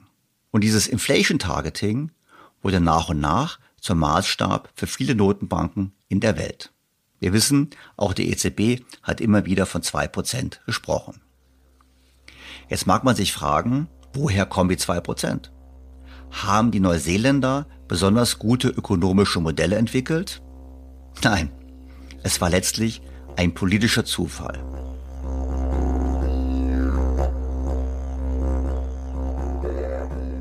Die Geschichte beginnt im Sommer 1989. Damals wurde Don Brash der neue Chef der Zentralbank des Landes. Zuvor war er Geschäftsführer der New Zealand Kiwi Fruit Authority. Und Herr Brash hat die Geschichte damals erzählt, eines Onkels, der 1971 eine Apfelplantage verkaufte und den Verkaufserlös in langfristige Staatsanleihen investierte, um so seinen Ruhestand zu finanzieren. Um dann nur zu sehen, wie wenige Jahre später die Inflation 90 Prozent seiner Ersparnisse vernichtet hatte. Und deshalb kam Don Brash auf die Idee, dem Finanzminister ein Gesetz vorzulegen, welches die Notenbank unabhängig machen sollte von politischem Einfluss. Und genau das sollte der Reserve Bank Act von 1989 bewirken. Er wies den Finanzminister und den Chef der Zentralbank an, ein formelles Ziel für die Höhe der Inflation festzulegen und gewährte der Zentralbank die politische Unabhängigkeit, die Zinssätze so zu steuern, dass dieses Inflationsniveau auch erreicht wird. Vor allem der Notenbankchef konnte wegen Nichterreichens des Inflationsziels entlassen werden. Also durchaus auch ein Anreizsystem. Das Gesetz war heftig umstritten und wurde letztlich nur deshalb verabschiedet, weil ein wichtiger Gegner des Gesetzentwurfs krank war und Weihnachten vor der Tür stand. Nachdem das Gesetz verabschiedet wurde, stellte sich jedoch eine schwierige Frage. Wie hoch sollte das Inflationsziel nun sein? 0%, 2%, 5%. Don Brash hatte hier auch keine bessere Idee, aber es gab einen Kommentar, den sein Vorgänger im Jahr 1988 im Fernsehen gemacht hatte. Der hatte auf die Frage, wie hoch denn die Inflation sein sollte, gesagt, ein Prozent. Das war eher zufällig, hat er hinterher zugegeben, weil er einfach die Inflationserwartungen der Neuseeländer dämpfen wollte. Aber letztlich haben sich hinterher Finanzministerium und Notenbank darauf geeinigt, dass ein Prozent vielleicht ein bisschen eng ist und haben gesagt 0 bis 2 Prozent. Und so war die Politik des Inflation Targeting und das Ziel von 2 Prozent in der Welt. Und die Welt war begeistert. Die Notenbanker der Welt haben gesagt, das schauen wir uns einfach an und wir machen es ebenso. Kanada folgt als nächstes Land, dann Großbritannien, Schweden und wie gesagt auch die EZB verfolgt das Ziel zwar nicht offiziell, aber doch implizit. Wir erinnern uns, dass Herr Draghi immer von diesem magischen 2% gesprochen hat. Neuseeland hat also einen wichtigen Impuls für die internationale Geldpolitik gesetzt. Und dies mit einem Inflationsziel, welches keinerlei wissenschaftliche Begründung hat.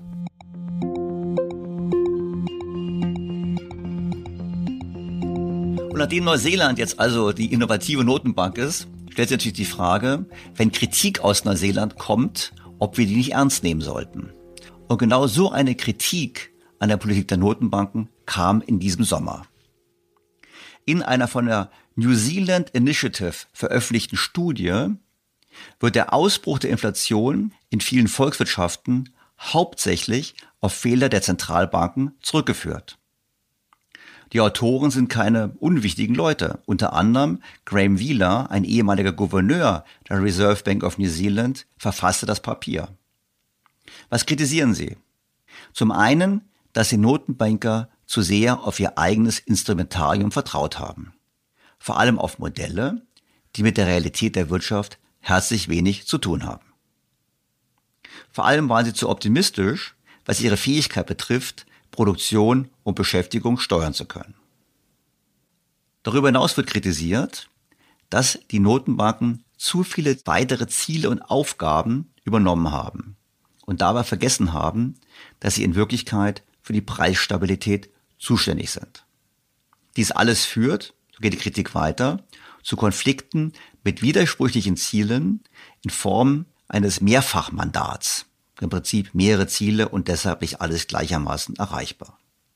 Das trifft übrigens vor allem auf politische Ziele zu, wie die Rolle im Kampf gegen den Klimawandel.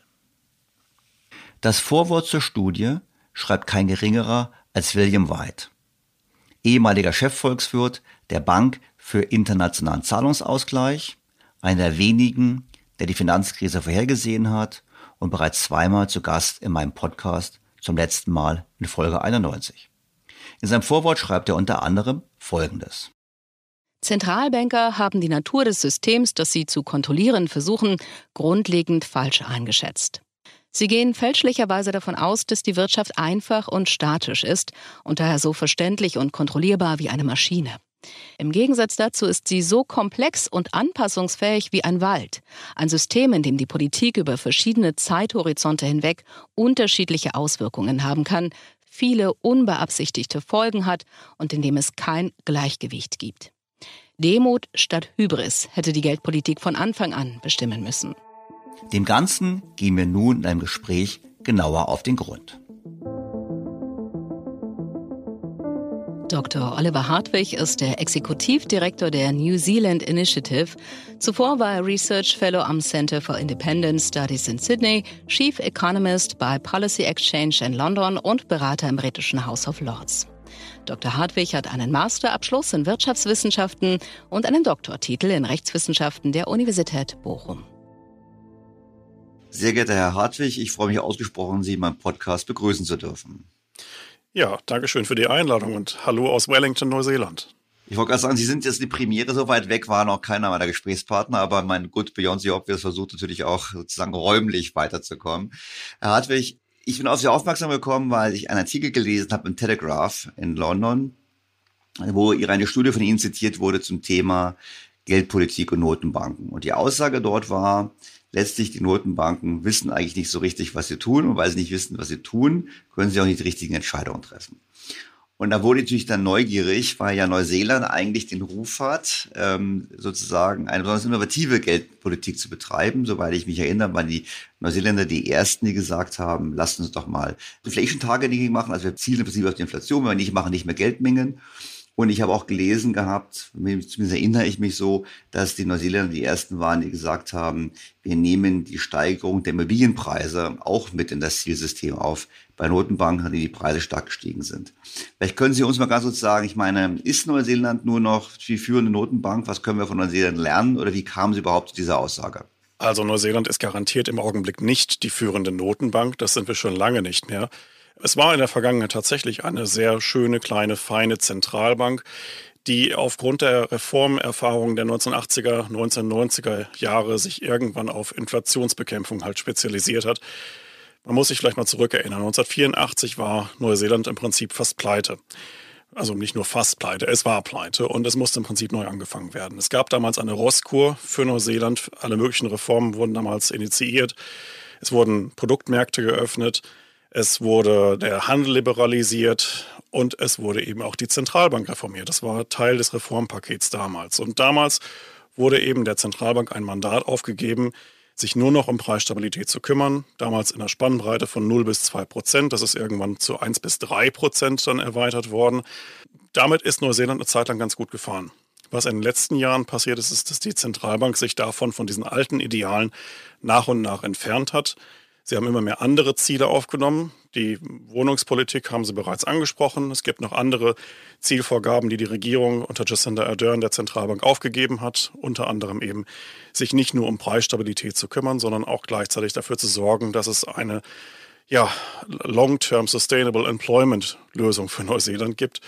Ja, und dazu kommen noch ganz andere Themen, das heißt Unterstützung der Maori-Wirtschaft, können wir vielleicht auch noch drüber sprechen, Klimawandel. Das heißt, die Zentralbank ist nach und nach überfrachtet worden mit weiteren Zielvorgaben und hat sich damit, das war die Aussage unseres Papiers, verzettelt. Wobei ich dazu sagen muss, das Papier ist geschrieben worden von einem früheren Zentralbankchef. Das heißt, Graham Wheeler, der Co-Autor dieses Papers, war bis 2017 Chef dieser Zentralbank und hat dieses Papier geschrieben nicht über seinen alten Arbeitgeber, sondern über Zentralbanken weltweit und hat darauf auf Wert gelegt, dass das eine Kritik am gesamten Zentralbankwesen in der Welt ist, nicht an seinem früheren Arbeitgeber. Das ist natürlich dann hier schwer zu kommunizieren, wenn ein früherer Zentralbankchef ein solches Papier vorlegt. Natürlich wird das in der hiesigen Presse dann anders ausgelegt und zwischen den Zeilen stimmte das vielleicht sogar auch. Na gut, aber ich glaube, für mich ist ja in der Tat, ich finde Neuseeland spannend und wir werden sicherlich über das Land noch ein bisschen sprechen, aber für mich ging es ja wirklich um diesen weltweiten Aspekt, weil ich meine, Zielsystem würde ich sagen, na gut, schauen wir nach Europa. Die Frau Lagarde hat schon vor Monaten oder vor Jahren erklärt, dass sie jetzt den Klimawandel bekämpfen möchte. Ich erinnere mich, dass Mervyn King, glaube ich, der ehemalige Notenbankchef von Großbritannien, sich eh kritisch geäußert hat, gesagt hat, wir haben ein Ziel für Zielsystem, wir haben auch Modelle, die nicht mehr richtig funktionieren. Also vor dem Hintergrund, lassen Sie uns ruhig bei diesem globalen Aspekt bleiben, weil wir haben ja eine, eine große Erfolgsgeschichte gehabt. Ich meine, ich habe gerade ein Gespräch geführt, da wurde mir gesagt, äh, die Inflationsrate war nie so stabil wie in den Zeitraum von 800 Jahren sogar in Großbritannien wie im Zeitraum zwischen 1997 und 2016 nach dem Motto riesiger Erfolg, geringe Inflation, geringe Volatilität der Inflation. Also eigentlich kann man das sagen, die waren sehr erfolgreich. Was ist denn jetzt konkret das also gut, Sie haben einen Aspekt gesagt. Sie haben gesagt, es ist im Prinzip eine Ausweitung des Zielsystems. Aber wenn wir jetzt auf die hohen Inflationsraten gerade gucken, liegt es an der Ausweitung des Zielsystems oder geht es darüber hinaus auch die Frage, ob die Notenbanken echt die richtigen Instrumente haben? Naja gut. Erstmal dazu, dass wir natürlich eine lange Zeit der Great Moderation hatten. Das heißt, da gab es tatsächlich relativ niedrige Inflationsraten weltweit. Ich habe das besprochen in einem Podcast, den wir hier aufgenommen haben mit dem Co-Autor unseres Papers, mit Graham Wheeler, eben unserem früheren Zentralbankchef, und habe ihn genau das gefragt, woran das eigentlich gelegen hat. Und er hat mir das bestätigt, dass es aus seiner Sicht nicht an der weisen Politik der weltweiten Zentralbanken gelegen hat, dass wir eben diese Inflationsraten damals ab 1997 hinbekommen haben, sondern dass es im ganzen Wesentlichen damit zu tun hatte, dass natürlich Asien, China auf den Markt gedrängt ist, dass wir also hunderte von Millionen Arbeitern in die Weltwirtschaft integriert haben, die eben dafür gesorgt haben, dass Preissteigerungen relativ äh, sich in Grenzen gehalten haben eine ganze Zeit lang. Das heißt, Zentralbanken konnten eigentlich auf kurzfristige Krisen relativ stimulierend reagieren, ohne damit Gefahr zu laufen, eben das Preisniveau langfristig äh, nach oben zu drücken. Und diese Zeit kommt jetzt an ihr Ende. Sie ist an ihr Ende gekommen einfach deswegen, weil wir inzwischen eine Phase der Deglobalisierung eingeleitet haben. Natürlich ausgelöst und ja, nicht nur ausgelöst, sondern auch beschleunigt durch den Ukraine-Krieg, durch die Spannungen mit China und Taiwan. Und dass dementsprechend diese alte Zentralbankpolitik, indem man eben auf Krisen mit Stimulation reagiert, so nicht mehr funktioniert. Weil eben auf der anderen Seite diese Globalisierungstendenzen weggebrochen sind. Das war die Aussage eigentlich dieses Papers. Und ähm, wenn man sich anschaut, die Diskussion in Deutschland, auch die Hans-Werner Sinn natürlich in den letzten Jahren geführt hat, dass da viel Geld einfach geschaffen wurde, was in den Horten irgendwo gelagert wurde, was dann irgendwann darauf gewartet hat, dass es irgendwann einen Funken gab, der das Fass wieder praktisch ähm, anzündet und dann zu explodierenden Preisen führt. Das ist im Prinzip das, was das Paper hier beschrieben hat. Jetzt haben wir ja ähm, wahrscheinlich, Sie kennen meinen Podcast auch, durch das Konsens bis zu diesem Punkt. Die Frage ist natürlich auch so, würden Sie denn oder würde auch Ihr Co-Autor sehen, dass die Geldpolitik eine, auf eine andere Art der Inflation angeheizt hat. Ich meine, wir haben Wohnungspreise schon erwähnt. Ich, soweit ich weiß, sind da, also mein Australien, ich muss ich weiß nicht genau, wie Neuseeland ist, aber Australien hat ja schon seit Jahren und Jahrzehnten stark steigende Immobilienpreise. Ich meine, ich erinnere mich daran, ich war kurz nach der Finanzkrise in Australien und habe mir fröhlich gesagt, na, wir haben ja keine Finanzkrise und unsere Immobilienpreise steigen einfach weiter. Und dann haben sie gesagt, habe ich meine, aha, warum denn eigentlich? Dann haben sie gesagt, ja, weil Land ist knapp. Und wenn sie über Australien fliegen und runtergucken, dann habe ich nicht den Eindruck, dass Land knapp wäre. Also fand ich total faszinierend. Und die Preise sind ja seither noch einmal vielfaches gestiegen, was ich mir nie gedacht hätte. Würden Sie dann würde sagen, naja, diese Assetpreisinflation ist durchaus auch eine Folge der Geldpolitik oder ist was ganz anderes, steht dahinter? Nein, natürlich ist das eine Folge der Geldpolitik, ganz ohne Zweifel. Und die Immobilienpreise, wie Sie richtig gesagt haben, in Australien sind wirklich jenseits von Gut und Böse.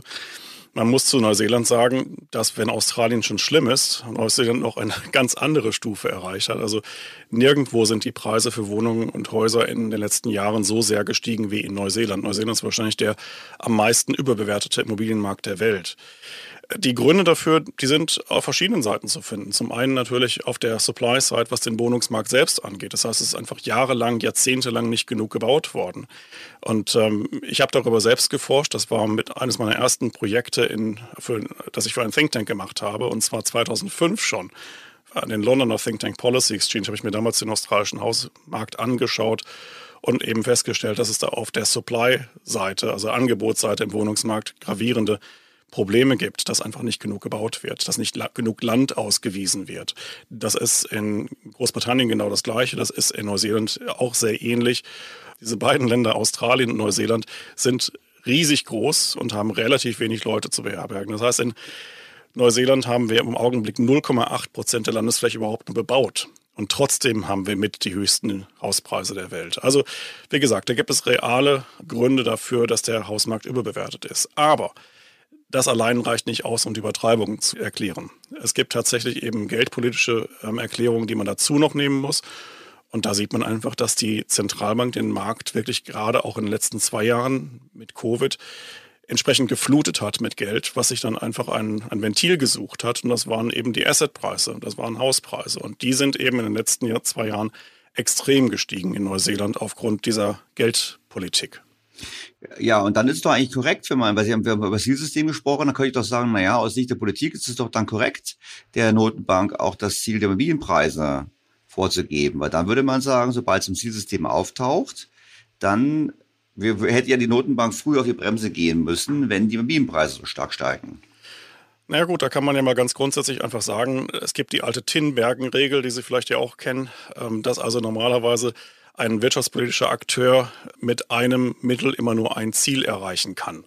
Man kann also nicht versuchen, zwei Fliegen mit einer Klappe zu schlagen sozusagen, sondern man sollte wirklich äh, sich darauf besinnen, wenn man eine Maßnahme hat, eine, eine Stellschraube, an der man drehen kann, kann man damit genau ein Ziel erreichen. Bei der Zentralbank ist das halt das Zinsniveau und damit kann ich im Zweifelsfall den Geldwert steuern und die Inflation steuern, aber eben nicht andere Zielvorgaben, also nicht den Klimawandel lösen, nicht den Wohnungsmarkt lösen und nicht für Vollbeschäftigung sorgen. Das ist die alte Tinbergen-Regel. Und die ist natürlich massiv verletzt worden, indem man den Zentralbanken alle möglichen Mandate mit auf den Weg gegeben hat, sodass sie dann am Ende keines von diesen Mandaten mehr richtig erfüllen konnten. Wie gesagt, aber die Politikentwürfe der neuseeländischen Zentralbank haben sich natürlich gegenseitig gebissen. Auf der einen Seite ging es darum, die Wirtschaft zu unterstützen in der Covid-Krise. Ähm, auf der anderen Seite den Wohnungsmarkt möglichst nicht überhitzen zu lassen. Gleichzeitig sollte man aber noch dafür sorgen, dass das Beschäftigungsniveau sich irgendwie stabilisiert. Und zwischendurch wollte man noch dafür sorgen, dass die Maori-Wirtschaft äh, am, am Laufen bleibt. Das geht einfach nicht. Dafür hat die Zentralbank nicht genügend Maßnahmen. Wie gesagt, das ist klassische Tinbergen-Regel. Äh, man kann einfach nur auf Dauer mit einem Politikinstrument ein Ziel erreichen. Und diese Regel haben wir wirklich vernachlässigt hier. Bevor wir gleich die Maori-Wirtschaft kommen, willst du uns erklären, was wir natürlich nicht wissen, um was es da überhaupt geht. Noch mal eine Nachfrage zum Thema Immobilien, also Notenbank ich folge Ihnen, aber ich hätte zum einen gesagt, na ja, gut, wenn ich das Preisniveau anstrebe, das Preisniveau von Vermögensmärkten mit einzubauen, finde ich jetzt noch, als hätte ich jetzt gesagt, das gehört mit zum System dazu. Also vielleicht haben wir da Essenz, aber ich hätte gesagt, naja, sollte man schon mit drauf gucken. Und dann würde ich sagen, ja, die Notenbank kann natürlich schon Folgendes machen. Die Notenbank kann die Zinsen tief halten für die Realwirtschaft, wenn wir eine Krise haben. Sie könnte aber beispielsweise sagen, die Eigenkapitalanforderungen beim Kauf von Immobilien gehe ich nach oben, also über finanzielle Regulierung. Ich könnte hingehen und sagen, in guten Zeiten verlange ich mehr Eigenkapital, dann ist es schwieriger, es ist teurer für Hauskäufer, sich zu finanzieren, auch wenn es Geld billiger ist. Oder ist das jetzt, sagen Sie das schon nach dem Motto, nee, die Notenbank hat nur einen Hebel, die Zinsen und das andere ist alles immer nur so ein Beiwerk, eine Krücke. Nein, nein, das geht natürlich auf jeden Fall, solange eben die Notenbank eben nicht nur geldpolitisch unterwegs ist, sondern auch noch als Regulierer für den Finanzsektor, was sie eben in Neuseeland auch ist. Das ist klar. Aber wenn es darum geht, wirklich Zinspolitik zu machen, dann sollte man sich wirklich auf eine Zielvorgabe beschränken und das ist eben die Zielvorgabe, ein stabiles Preisniveau zu sichern und natürlich gesamtwirtschaftliche ähm, Stabilität zu sichern. So, und jetzt machen wir kurz einen Exkurs zur Mario-Wirtschaft, damit wir wissen, was überhaupt da passiert. Und dann sollte man nochmal diskutieren darüber, was es eigentlich jetzt für die Zukunft bedeutet, was sozusagen auch die Aussicht ist für die Inflation, wenn wir gerade auch weltweit blicken. Aber machen wir ganz kurz einen Exkurs Update für uns Hörer in Deutschland, von was sprechen wir, wenn es Thema ist, Maui-Wirtschaft? Naja, wir haben einen Zentralbankgouverneur in Adrian Orr, der seinen Posten 2018 angetreten hat und seitdem äh, zunächst erstmal relativ wenig über Geldpolitik erzählt hat. Wir haben also lange darauf gewartet, dass wir mal von der Zentralbank eine programmatische Ansage bekommen, was eigentlich Geldpolitik unter diesem neuen Zentralbankgouverneur sein sollte. Stattdessen haben wir sehr viel, ja, wie würden das Virtue Signaling bekommen, wo also die Zentralbank versucht hat, sich neu zu positionieren. Es gab eine große Kampagne innerhalb des ersten Jahres unter dem neuen Zentralbankchef, der also dann dargelegt hat, dass die Zentralbank versucht, sich an Maori-Werten auszurichten. Das ging also dahin, dass äh, zum Beispiel ein Baum, ein Maori-Baum namens Tanemahuta, ähm, herangeführt wurde als Beispiel, wie die Zentralbank sich positionieren möchte. Das, das klingt natürlich für deutsche Ohren etwas merkwürdig, das muss man vielleicht ein bisschen erklären. Es gibt einen Maori-Mythos, wie die Welt entstanden ist und wie Licht in die Welt gekommen ist. Und zwar gab es dort die Erde und den Himmel, die waren aber miteinander zu stark verbunden. Dann kam dieser Baum und drückte den Himmel von der Erde weg nach dem Maori-Schöpfungsmythos. Dadurch kam Licht in die Welt von der Sonne und dann konnte das Leben entstehen. Das ist also die Maori-Schöpfungsgeschichte. Die Zentralbank hat sich merkwürdigerweise so positioniert, dass sie sich als Baum des neuseeländischen Finanzsystems dargestellt hat. Und das bitte ich jetzt einfach mal mir so zu glauben. Das klingt zwar etwas merkwürdig für eine Zentralbank als Kommunikationsstrategie, aber genau so ist es gewesen. Man kann diese Dokumente tatsächlich noch auf der Webseite der neuseeländischen Reserve Bank finden. Ja, und das wurde eben nicht nur als Metapher genommen, sondern wirklich ganz ernst. Das heißt, äh, der Zentralbankchef und seine Vertreter haben also eine Rede nach der anderen gehalten, in denen sie erklärt haben, dass eben die Zentralbank sich nach Maori-Grundsätzen ausrechnen möchte. Und das alles in einer Zeit, wo wir eigentlich darauf gewartet haben, mal endlich zu erfahren, wie sich eigentlich unsere Zentralbank geldpolitisch positionieren möchte. Da haben wir lange drauf gewartet, das kam aber nicht. Und so haben wir eigentlich viele Jahre damit verbracht, einfach uns zu überlegen, was jetzt eigentlich eine Zentralbank heute in Neuseeland leisten sollte. Und dadurch ist ein bisschen aus den Augen verloren, ähm, was eigentlich eine Zentralbank eigentlich tun sollte, nämlich Geldpolitik, Preisstabilität gewährleisten. Ja gut, wahrscheinlich als Folge deshalb, weil es kein Problem war. Nicht 2018 war es ja kein Problem. Da hatte man ja eben die jahrelange stabile Preise, wo einfach eigentlich alles war super, alles war Paletti, also kein Grund zur Sorge. Eben, und ähm, dann kann man sich solche Diskussionen auch teilweise leisten. Das Problem war dazu noch, dass das natürlich mit der ähm, Politisierung der Zentralbank einherging. Das heißt, ähm, wir hatten vor Covid schon 2019 einige Medienauftritte unseres Zentralbankgouverneurs, in denen er sich ausgesprochen hatte dafür, dass die Regierung zum Beispiel mehr für Infrastruktur ausgibt. Da kann man sich dann fragen, warum sollte ein Zentralbanker sich in solche Fragen einmischen? Das gefährdet die Unabhängigkeit der Notenbank. Das ist im Prinzip auch nicht seine Rolle und dafür hat er auch kein demokratisches Mandat. Das heißt, wir haben immer mehr feststellen müssen, dass sich die Zentralbank politisiert, dass sie sich in Themen einbringt, in Diskussionen einbringt, die mit Geldpolitik, mit Zentralbankpolitik eigentlich gar nichts zu tun haben.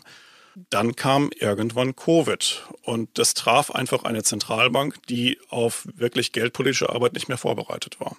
Dementsprechend verfiel die Bank dann zunächst in einen Panikmodus und ähm, hat also die Zinsen natürlich wie alle Zentralbanken auf der Welt gesenkt, hat gleichzeitig den neuseeländischen Geschäftsbanken ermöglicht, sich ähm, unbegrenzt zu verschulden. Ja, und das Ergebnis sehen wir jetzt. Wir haben also innerhalb der letzten zwei Jahre die ähm, Zentralbank Geldmenge ausgeweitet von 15 Milliarden neuseeländischen Dollar auf 53 Milliarden. Und wir haben es anders als andere Zentralbanken, ich denke zum Beispiel an Norwegen, ähm, es verpasst, diese Geldmenge möglichst schnell wieder herunterzuführen. Im Gegenteil, es laufen sogar noch einige dieser Sonderprogramme aus den Covid-Zeiten weiter. Das heißt, da wird die Zentralbank Geldmenge weiter ausgedehnt. Und inzwischen sind wir bei 7,3 Prozent Inflation in Neuseeland angekommen. Es wären wahrscheinlich sogar 7,8 Prozent. Wir haben jetzt ein paar Steuersenkungen temporär bekommen, die also die Inflationsrate künstlich nach unten drücken. Das heißt, wir haben ein gewaltiges Problem und gerade heute erst hat unsere Zentralbank die Zinsen wieder mal um 50 Basispunkte erhöht. Das heißt, zu spät gegengesteuert, nach sehr starken Stimulierungsmaßnahmen. Es war jetzt nur auch Neuseeland, galt ja auch in Deutschland lange Zeit als Vorbild mit der Null-Covid-Strategie, soweit ich es verstanden habe, mit geschlossenen Grenzen, also sozusagen sehr, sehr harte Maßnahmen. Wir wollen das gar nicht reingehen, insofern die Corona-Maßnahmen richtig oder nicht, weil das ist, glaube ich, dann kriegen wir das ist eine andere Diskussion. Aber im Prinzip ähm, war das sozusagen quasi die erforderliche Reaktion aufgrund der Tatsache, dass die Wirtschaft stark eingeschränkt war? Oder war es schlichtweg einfach nur ähm, sozusagen eine Überstimulierung, äh, ähm, aus, wenn man jetzt rückblickt, auch des Staates? Naja, ich denke mal, am Anfang war es sogar teilweise verständlich. Wir wussten einfach im März 2020 nicht, wie sich diese Krise, Krise auswirken würde. Für die ersten paar Wochen würde ich wirklich jedem Politiker und jedem Zentralbanker auf der Welt vergeben für alle Fehler, die sie gemacht hatten, weil das einfach eine Situation war, die wir so noch nicht erlebt hatten.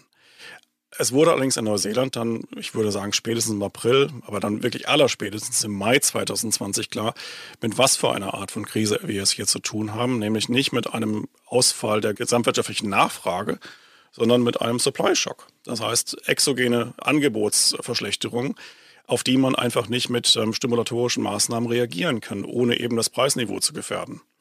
Und das hätte eigentlich im Mai 2020 schon klar werden müssen. Stattdessen hat die Regierung und stattdessen hat auch die Zentralbank weiter stimuliert. Und das eben zu einer Zeit, wo schon klar war, dass die Wirtschaft nicht so stark von Covid betroffen ist, wie, wie es am Anfang befürchtet war. Und diese Stimulationsmaßnahmen, die sind also von der Regierung und von der Zentralbank weitergeführt worden. Von der Regierung wahrscheinlich auch, weil es im Oktober 2020 hier Wahlen gab und von der Zentralbank, weil sie das eben weiter unterstützen wollten. Und dementsprechend haben die viel zu spät reagiert, sind viel zu spät aus den Stützungsmaßnahmen ausgestiegen und deswegen haben wir jetzt die Situation, wo die Zentralbank wirklich ähm, panisch dagegen steuert und jetzt die Zinsen erhöht hat in einer Art und Weise, wie das eben noch nicht mal die Fed in Amerika gemacht hat. Das spreche ich eigentlich für die neuseeländische Nationalbank. Also ich habe ein kürzlich ein Gespräch geführt mit einem Professor in London und an der LSI und der hat gesagt, letztlich äh, der neutrale Zins ist eben, der reale neutrale Zins ist eben höher, als die Notenbanken sagen. Man muss die Inflation darauf packen, die man erwartet.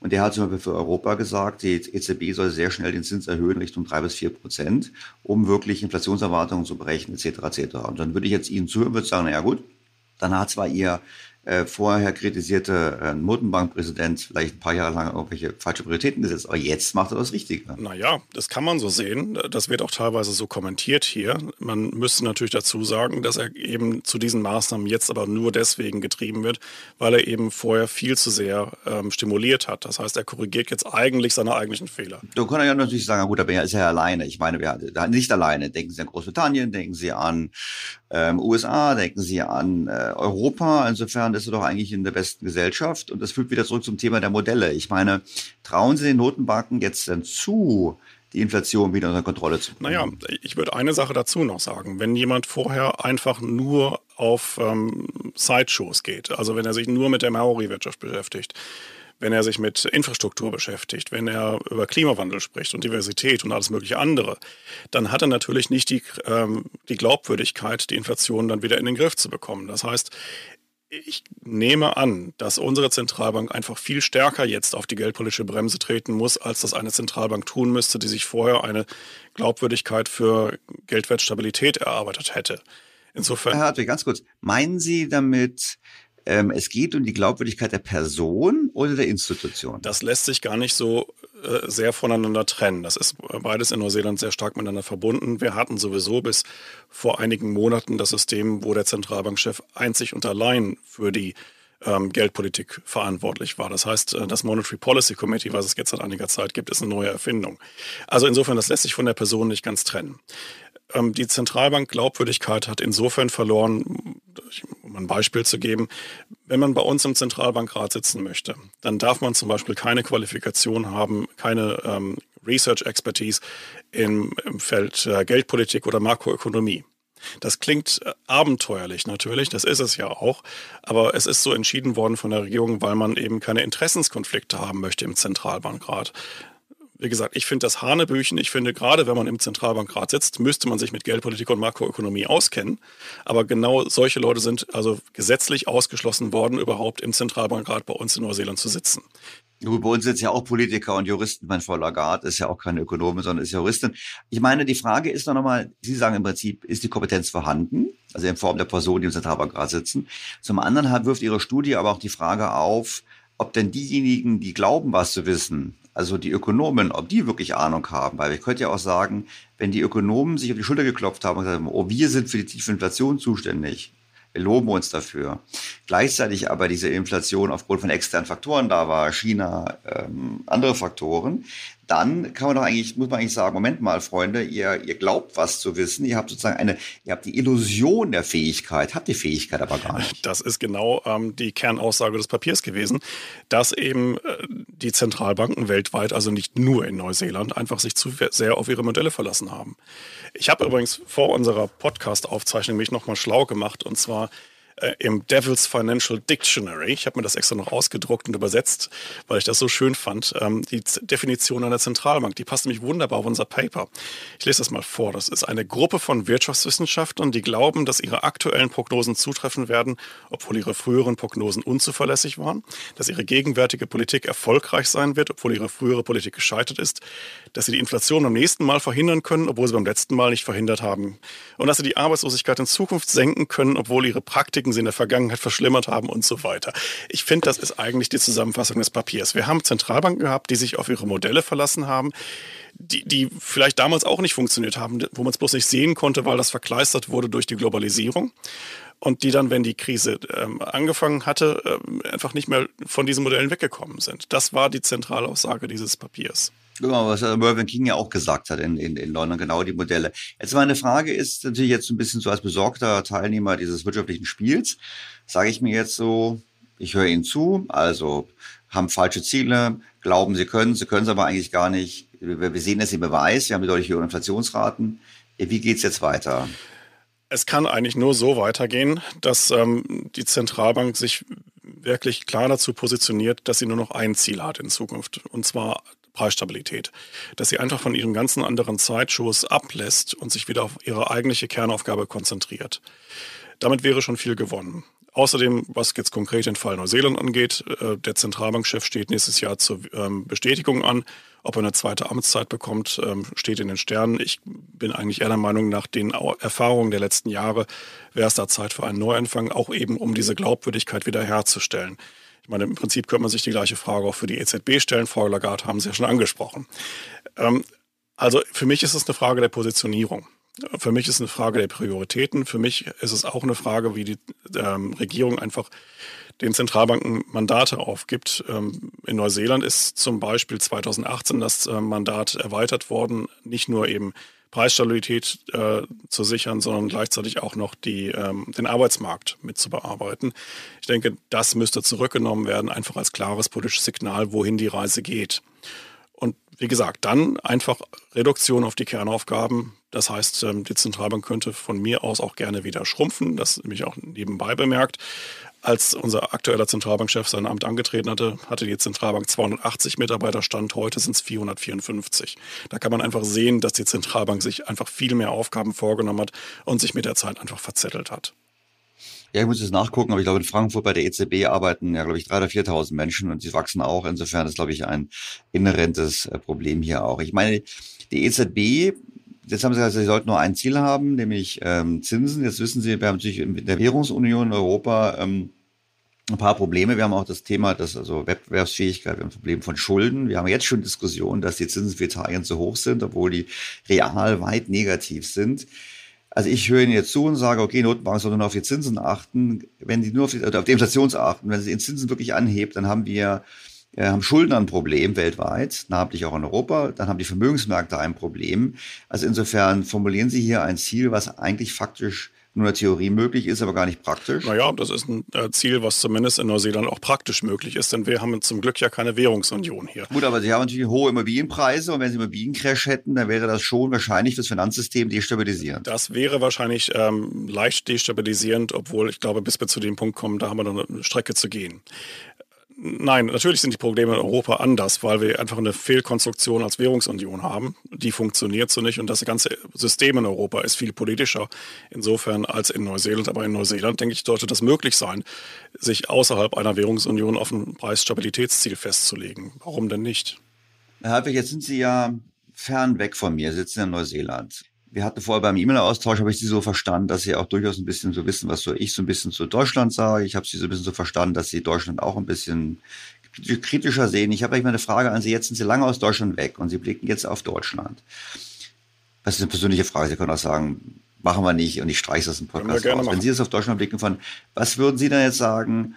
Wie sehen Sie denn Deutschland von außen? Sind wir noch das das Land, was viele denken, was wir sind, dass wir doch ein erfolgreiches Land sind, dass wir ein Land sind, welches auch Krisen wie die heutige gut wird, wird bewältigen können? Oder sagen Sie, naja, es war eigentlich Ihre Motivation, aus Deutschland wegzugehen, weil Sie sagen, in Deutschland geht es doch nicht so ganz in die richtige Richtung? Also meine Motivation aus Deutschland wegzugehen und ich bin seit 2004 aus Deutschland weg, war vielfältig. Zum einen wollte ich was anderes erleben. Ich hatte auch sowieso schon eine Zeit lang in Australien studiert. Meine Frau ist Australierin, das kommt erschwerend hinzu. Und ich hatte einfach ganz gute Jobs im Ausland gefunden. Das war damals noch nicht so eine wirkliche Entscheidung gegen Deutschland, unbedingt aus Deutschland wegzugehen. Ich bin aber im Nachhinein eigentlich ganz froh, den Schritt gemacht zu haben. Denn wenn man sich heute Deutschland anschaut, ähm, dann kann einem schon Angst und Bange werden um das Land. Und ich habe halt noch Familie in Deutschland, ich habe Freunde und ich verfolge die deutsche Politik und die deutsche Wirtschaftsentwicklung nach wie vor mit großem Interesse. Wenn ich auf Deutschland schaue, mache ich mir große Sorgen und die habe ich mir aber auch schon die letzten Jahre gemacht. Ich habe eigentlich nie geglaubt, dass Deutschland das große, starke, dominante Land ist in Europa, was gut aufgestellt ist. Ich habe das eigentlich die ganzen letzten Jahre schon anders gesehen was damals eine unpopuläre Position war. Und da waren Sie ja auch mit beteiligt und haben Ihre Artikel und Bücher dazu geschrieben, zu einer Zeit, wo die meisten Deutschen das so wahrscheinlich gar nicht mehr hören wollten. Aber äh, ich denke, die ganzen Krisenphänomene, die wir jetzt sehen, beruhen alle auf Entwicklungen, die eigentlich in den letzten ja, 10, 20 Jahren eigentlich schon äh, sichtbar gewesen wären. Ich meine, dass es eine demografische Überalterung Deutschlands gibt, das wissen wir seit im Prinzip den frühen 80er Jahren. Dass es gewaltige Fehlentwicklungen gibt, was die Energiepolitik angeht, das wissen wir auch seit den späten 90er Jahren eigentlich schon noch verschlimmert dann eben durch den äh, beschleunigten Atomausstieg nach Fukushima. Dass es Probleme in der Verteidigungsfähigkeit Deutschlands gibt, da brauchen wir auch nicht drüber reden. Das war aber auch seit Jahren und Jahrzehnten sichtbar. Dass es äh, Mangelinvestitionen in Infrastruktur gibt, auch sichtbar, dass es Probleme im Bildungsbereich gibt, auch nichts Neues. Also wie gesagt, diese ganzen Probleme in Deutschland, die laufen ja im Prinzip schon seit Jahrzehnten in die gleiche Richtung. Sie werden nur jetzt einfach sichtbar. Sie werden sichtbar unter dem Druck dieser geopolitischen Krise, die wir gerade erleben. Und insofern kann man sich eigentlich nur wirklich Sorgen machen um, um Deutschland. Und das sehen auch viele Neuseeländer aus der Ferne. Wir äh, verfolgen das hier ganz genau, was zum Beispiel im deutschen Energiemarkt gerade passiert. Ja, jetzt sind Sie in Neuseeland und ich kriege immer wieder Fragen, weil Leute mir sagen, Herr Stelter, man muss ja auswandern. Und wenn man sich die Weltkarte anschaut, wir können es durchgehen, da gibt es viele Länder, das sind Diktaturen, da will man nicht leben. Dann gibt es äh, Länder, die sind vielleicht klimatisch nicht so gut oder auch nicht so richtig sicher. Und dann kommt man sofort irgendwie letztlich auf die Angelsachsen, man kommt auf Kanada, Australien, Neuseeland. Jetzt sitzen Sie hier in Neuseeland und sagen mir am Anfang des Gesprächs, naja, Neuseeland hat eigentlich auch schon ziemlich viele Probleme. Ist zwar nicht mehr so schlimm wie damals, aber es klang sehr kritisch. Jetzt kann man natürlich sagen, es ist eine Frage der relativen Position. Also ähm, wie schaut es aus mit Neuseeland und was sind eigentlich die Aussichten für Neuseeland? Ich meine, ich habe nicht so wahnsinnig viel Ahnung von der neuseeländischen Wirtschaft. Ich habe immer die Vorteile Kiwi und Schafe. Aber ich meine, ähm, Sie sagen, okay, Sie schauen nach Deutschland, aber wie schaut es jetzt bei Ihnen vor Ort aus? Welche Richtung entwickelt sich Neuseeland? Naja, ich habe inzwischen zwei Pässe. Ich bin seit letztes Jahr auch Neuseeländer. Ich habe noch einen deutschen Pass und ich frage mich inzwischen, welche meiner Staatsangehörigkeiten die schlimmere ist. Ähm, Tatsächlich hat sich Neuseeland in den letzten Jahren, also speziell seit dem Amtsantritt dieser Regierung 2017, nicht zum Besseren entwickelt. Und um Neuseeland kann man sich wirklich auch große Sorgen machen. Und das war aber nicht so, als ich hier hingezogen bin. Ich bin seit zehn Jahren im Land. Ich habe mich da auch am Anfang sehr wohl gefühlt. Das ist ein schönes Land. Äh, ich kann es also wirklich nur empfehlen. Wenn Sie noch nicht in Neuseeland waren, kommen Sie vorbei, schauen Sie es an. Kiwi und Schafe, das trifft schon ganz gut. Ähm, aber landschaftlich haben wir auch eine ganze Menge zu bieten. Nein, es ist ein schönes Land, es ist ein nettes Land, ein freundliches Land, wirklich sehr nette Leute, aber mit gravierenden Problemen und zwar komischerweise auf vielen der gleichen, in, in vielen der gleichen Bereichen wie in Deutschland eben auch. wie gesagt, es war am Anfang anders. Als ich 2012 hingekommen bin, ähm, habe ich mich am Anfang sehr wohl gefühlt, auch politisch. Ich kam aus Australien damals, da gab es die Regierung von Kevin Rudd und Julia Gillard, falls Ihnen das noch was sagt. Das war eine ziemlich chaotische Zeit für die australische Politik. Ich war davor in Großbritannien unter Tony Blair und Gordon Brown und hatte davor in Deutschland unter Gerhard Schröder gelebt. Und als ich dann 2012 hier hinkam, Regierung von Premierminister John Key, Finanzminister Bill English, habe ich gedacht, zum ersten Mal in 20 Jahren habe ich eine vernünftige Regierung. Das ist eine erwachsene Regierung und das Land entwickelte sich in die richtige Richtung. Das heißt, es wurde ähm, der Haushalt saniert. Es gab praktisch keine Staatsschulden mehr in Neuseeland. Das Steuersystem war relativ flach und ähm, die Steuersätze waren niedrig. Der Spitzensteuersatz lag bei 33 Prozent.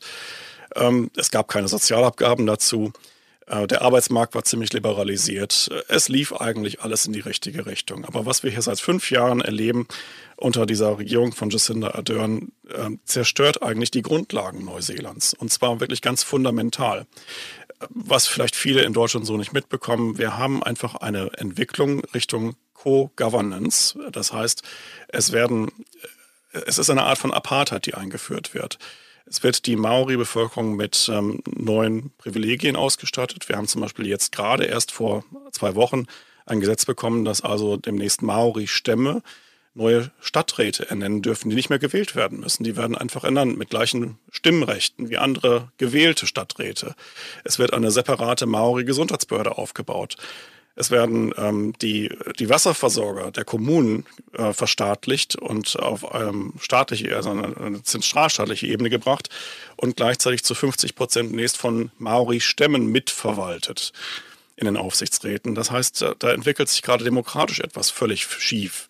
Das ist eine Sache, die Sorgen macht. Die andere Sache, die Sorgen macht, das ist das Bildungssystem. Ähm, wir haben einen neunjährigen Sohn, ich bekomme das ähm, ganz praktisch mit das lässt sich mit deutschen Maßstäben nicht messen. Das lässt sich auch nicht mit Deutschland vergleichen. Ähm, paar Zahlen dazu. Ähm, 42 Prozent der Schulabgänger sind funktionale Analphabeten und können auch nicht rechnen. Und zwar nicht nach unseren Studien, sondern nach Zahlen der neuseeischen Regierung. Die diese Zahlen wissen wir seit 2014. Die Regierung hat es irgendwann also auch eingesehen und mitbekommen, dass also diese Schulabgangszertifikate, die ausgestellt werden, nicht besagen, dass man lesen, rechnen, schreiben könnte. Jetzt haben sie versucht, dazu einen neuen Test einzuführen, haben den mal getestet an neuseeländischen Schülern und festgestellt, dass zwei Drittel von denen nicht schreiben können, ein Drittel kann nicht lesen, ein Drittel kann nicht rechnen. Und zwar Grundfertigkeiten, also nicht das, was einem vielleicht für die Universität befähigen würde, sondern einfach vielleicht mal einer Behörde einen Brief zu schreiben zum Beispiel, das können zwei Drittel der neuseeländischen Schulabgänger nicht. Da liegt also vieles im Argen. Ja, und was Energiepolitik angeht, folgen wir Deutschland genauso. Das heißt, wir haben ähm, ein Ziel gesetzt, dass wir bis 2050 carbon neutral sein wollen. Wir haben aber keine Möglichkeit, da wirklich realistisch hinzukommen. Wir haben zwar ein, ähm, ein Stromsystem, was jetzt schon ungefähr 85 Prozent erneuerbar ist, weil es eben hier viel Wasserkraft gibt und viel Geothermie. Aber wir sind einfach nicht darauf ausgelegt, dass wir jetzt den Rest der Wirtschaft auch noch elektrifizieren. Das heißt, wir machen jetzt im Prinzip genau die gleiche Politik wie in Deutschland auch. Wir haben aber keine Möglichkeiten, da wirklich die Energieversorgung langfristig zu sichern. Das heißt, in so vielen Bereichen geht es wirklich genau in die falsche Richtung. Wir haben auch die Staatsverschuldung weiter ausgedehnt. Wir haben das äh, Preisstabilitätsziel aus den Augen verloren. Ähm, unser Gesundheitssystem liegt am Boden und kann mit der Pandemie nicht umgehen. Das war übrigens auch der Grund, warum wir damals Zero Covid hier gemacht haben, weil wir genau wussten, dass wir mit dem Gesundheitssystem damit nicht umgehen können, wenn es dann eine große Welle geben sollte. Wir können im Prinzip die ganze neuseeländische Politik durchdeklinieren und können sehen praktisch in allen Bereichen ein Desaster nach dem anderen. Einwanderungspolitik ist auch ein großes Problem. Wir schaffen es im Moment noch nicht mal, die Visa-Anträge zu bearbeiten. Die bleiben teilweise monatelang liegen. Wir haben eine extrem einwanderungsunfreundliche Politik inzwischen, wo selbst also dringend benötigte Krankenschwestern keine richtigen Visa mehr bekommen und selbst wenn sie dann irgendwann in Neuseeland ankommen, zwei Jahre lang praktisch kaum Rechte haben. Insofern machen die einen großen Bogen um uns und gehen lieber nach Australien. Das heißt, auch da haben wir ein Problem. Wir bluten übrigens aus, um mal eine, eine Zahl zu sagen. Es gab vor einem Monat ungefähr eine Umfrage unter Neuseeländern, ähm, zu Auswanderungsgedanken, wo Sie schon fragen, ob er nach Neuseeland auswandern sollte. Nun, aufgrund dieser Umfrage haben 200.000 Neuseeländer sich bereits entschlossen, die Koffer zu packen und das Land zu verlassen. 200.000 von insgesamt 5 Millionen Bevölkerung. Und eine Million Neuseeländer überlegen zumindest, ob sie das Land verlassen sollen. Also jeder Fünfte. Wurde auch gefragt, wohin die gehen würden? Ja, äh, und das kann ich relativ leicht beantworten. Die gehen nach Australien. Die meisten Neuseeländer, die das Land verlassen, gehen nach Australien. Und zwar deswegen, weil für Neuseeland ist es relativ einfach, nach Australien zu gehen. Man bekommt bei der Einreise als neuseeländischer Staatsbürger in Australien automatisch ein Visum. Das heißt, ich muss nur einen Pass vorlegen und bekomme eine automatische Aufenthaltsberechtigung und Arbeitserlaubnis für Australien. Keine andere Nationalität bekommt das in Australien. Und dementsprechend ähm, leben in Australien im Augenblick auch ungefähr eine halbe Million Kiwis ist einfach sehr attraktiv. Und in Australien sind übrigens die Löhne und Gehälter im Schnitt ungefähr 25 Prozent höher als bei uns. Das heißt, es ist extrem attraktiv, einfach zu sagen, okay, hier funktioniert es nicht, äh, das Gesundheitswesen funktioniert nicht, unsere Kinder kriegen keine richtige Bildung, wir gehen nach Australien. Und genau das passiert gerade. Ach, Hartwig, das ist jetzt irgendwie, ich bin jetzt richtig enttäuscht, weil ich habe die Illusion gehabt. Dass, aber Eigentlich muss ich mal nachfragen. Wir haben ja, Sie haben am, am Anfang des Gesprächs auch gesagt, ähm, vor ein paar Jahrzehnten war äh, Neuseeland pleite. Und dann hat es sich reformiert. Ich meine, das heißt doch eigentlich, das Land kann sich auch wieder reformieren. Wahrscheinlich leichter reformieren, als das wir Deutsche können. Ja, das stimmt. Das ist das Schöne an kleinen Ländern. Kleine Länder sind einfach etwas manövrierfähiger. Das ist kein Supertanker, den man jetzt irgendwie lange umdrehen muss. Das geht in re relativ kurzer Zeit, dass man so ein Land reformiert. Das haben wir 1984 in Neuseeland gesehen. Das Problem im Augenblick liegt einfach so, dass wir keine politische Kraft haben, die diese Reformen tatsächlich voranbringen würde. Im Augenblick sieht es noch so aus, wir haben im Augenblick eine Regierung äh, aus äh, der Labour-Partei, und zwar nur der Labour-Partei, die noch nebenbei unterstützt wird von den Grünen, obwohl sie die gar nicht brauchen im Parlament. Und ähm, wir haben keine zweite Kammer im Parlament. Wir haben keine geschriebene Verfassung in Neuseeland. Es gibt kein Bundesverfassungsgericht zum Beispiel, was mal die Regierung irgendwie anhalten würde, auf bestimmte Grundrechte ähm, Rücksicht zu nehmen. Eine Regierung, die mit absoluter Mehrheit in Neuseeland regiert, kann auch im Prinzip tun, was sie will. Und das tut sie gerade auch. Es gibt nichts, was sie stoppen würde. Die nächste reguläre Wahl kommt dann nächstes Jahr, wahrscheinlich im September oder Oktober. Die Wahl Zyklen sind übrigens auch relativ kurz in Neuseeland. Wir haben eine Legislaturperiode von gerade mal drei Jahren. Ist auch nicht ganz gesund, weil man mit so einem kurzen Zeithorizont eigentlich Reformen nicht vernünftig implementieren kann. Aber immerhin, es besteht die Möglichkeit, bei einem Regierungswechsel dann sein Programm durchzusetzen. Nur sehe ich das in der aktuellen Opposition eben nur bedingt, den Willen eben tatsächlich mal radikale Reformen wieder vorzunehmen. Die Situation 84 war einfach so, dass Neuseeland wirklich de facto pleite war. Es, es, gab kein Geld mehr, es gab keine internationalen Devisenreserven, das Land konnte einfach nicht mehr weitermachen, so wie es war, und wurde in die radikalen Reformen einfach gezwungen. Es gab keinen Wahlkampf, wo die versprochen worden wären, es war einfach die Notwendigkeit, das dann einfach zu tun. Und wahrscheinlich wird es am Ende genau so wieder laufen. Das Land wird irgendwann vor die Wand fahren und dann wird reformiert werden müssen. Aber im Augenblick sieht es einfach nicht danach aus, dass es eine Partei gibt, die wirklich den großen Reformwunsch hat. Eine weitere Parallele zu Deutschland würde ich dann anfügen. Ja, ja, natürlich. Habe ich vielen herzlichen Dank für Ihre Zeit und Ihre Ausführungen. Wir haben spannende Zeiten, ja, spannende Zeiten in den jeweiligen Wohnorten, Deutschland und Neuseeland. Und wir haben natürlich global die große Frage, wie geht's weiter mit der Inflation? Da lassen Sie mich so ein bisschen besorgt zurück, weil ich sage, ja, wir haben die Notenbanker, die glauben, sie können es, aber wahrscheinlich können sie es nicht. Und in vielen Teilen dürfte ihnen auch der Wille fehlen. Von dem Hintergrund könnten wir uns, glaube ich, darauf einstellen, dass die Inflation uns noch länger begleitet, als wir denken. Davon gehe ich auch aus. Herzliche Grüße nach Neuseeland. Vielen Dank. Dankeschön auch. Soweit also mein Gespräch mit Dr. Oliver Hartwig. Ich fand es sehr interessant, weil wir gesehen haben, es ist in der Tat die Überfrachtung der Notenbank mit zu vielen Zielen, die Politisierung, die dazu beiträgt, dass wir heute das Problem der hohen Inflation haben. Und darüber hinaus muss ich sagen, selber habe ich immer gedacht, Neuseeland, das ist eigentlich ein Sehnsuchtsort. Jetzt muss man sagen, nach dem Gespräch, es war doch etwas differenzierter zu sehen. Es genügt also nicht, ein schönes Land zu sein, ohne giftige Tiere, sondern man braucht auch dort eine gute Politik. Stichwort gute Politik. Olaf Scholz muss sich beim Gipfel in Prag sehr, sehr einsam gefühlt haben. Ich habe die Gelegenheit auch genutzt, meinen Kolleginnen und Kollegen noch einmal den deutschen Abwehrschirm zu erläutern und den europäischen Kontext einzuordnen. Das war wichtig und hat auch sicherlich dazu beigetragen, Missverständnisse auszuräumen.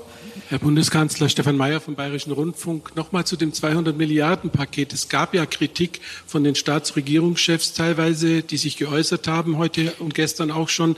Wie kriegt man das mit den europäischen Interessen dann übereinander? Ich hatte ja schon berichtet, dass es kaum ein Land gibt, das nicht ähnliche Maßnahmen ergreift zum Beispiel Italien, zum Beispiel Spanien, zum Beispiel Frankreich, zum Beispiel die Niederlande, zum Beispiel Deutschland. Und deshalb bin ich sicher, auch wenn ich für mich das Ergebnis der Diskussion zusammenfasse, dass alle wissen, solche Maßnahmen sind notwendig und werden auch überall miteinander, werden auch überall ergriffen werden müssen das, was Sie hier gesagt haben zur Verteidigung dieses Programms, das haben Sie ja schon vorher öffentlich gesagt, das hat der Lindner öffentlich gesagt. Trotzdem ist das ja offensichtlich bei Ihren Kollegen und Kolleginnen nicht angekommen, denn die haben ja jetzt vor Beginn der Sitzung nochmal ihre Vorbehalte wiederholt. Haben die das in der Sitzung auch gemacht? Und ähm, woraus schließen Sie, dass Sie da Missverständnisse haben ausräumen können? Ich will doch noch mal sagen, dass das, was ich so in meinen Ticker-Meldungen gelesen habe, pointierter war als das gute Gespräch, das, an dem ich dann teilgenommen habe. Wenn ich das so sagen darf, es ist natürlich alles irgendwie vorgekommen. Das, was wir machen, liegt so irgendwie im Mittelfeld von ziemlich vielen Entscheidungen, die sehr viele längst getroffen haben. Also ich verstehe das natürlich schon, dass Herr Scholz sich unwohl gefühlt hat. Es ist niemals schön, in einer Gruppe, zu der man gerne gehören möchte, der Buhmann zu sein. Das war nun mal die Rolle von Scholz in der vergangenen Woche, weil ihm beim Gipfel in Prag unsolidarisches Verhalten vorgeworfen wurde, mit Blick auf das 200 Milliarden Programm der Bundesregierung. Persönlich finde objektiv sind diese Vorwürfe unbegründet. Die 200 Milliarden verteilen sich ja wohl über zwei Jahre und damit sind sie auch angesichts der Größe der deutschen Volkswirtschaft nicht wirklich unangemessen. Andere Staaten, allen voran Frankreich, haben bereits viel früher im Volumen vergleichbare Maßnahmen ergriffen, so Macron bereits vor den Präsidentschaftswahlen im Mai. Letztlich denke ich, dass die ganze Kritik nur ein vorgezogenes Argument ist, um das eigentliche Ziel einer Transfer- und Schuldenunion zu erreichen.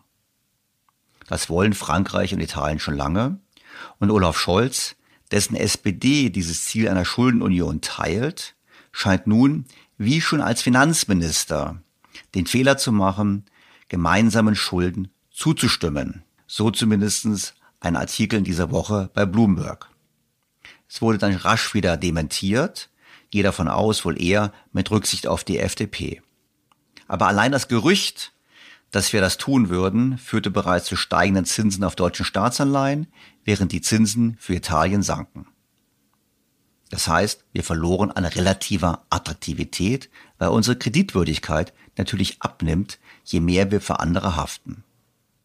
Einige Ökonomen sehen eine Schuldenunion sogar positiv.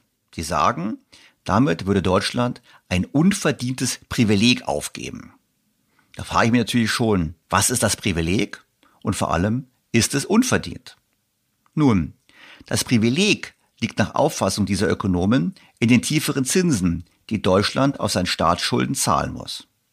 Und dieser Zinsvorteil schlägt übrigens auf die ganze Volkswirtschaft durch, also auf alle Schuldner in Deutschland, und er ist durchaus erheblich.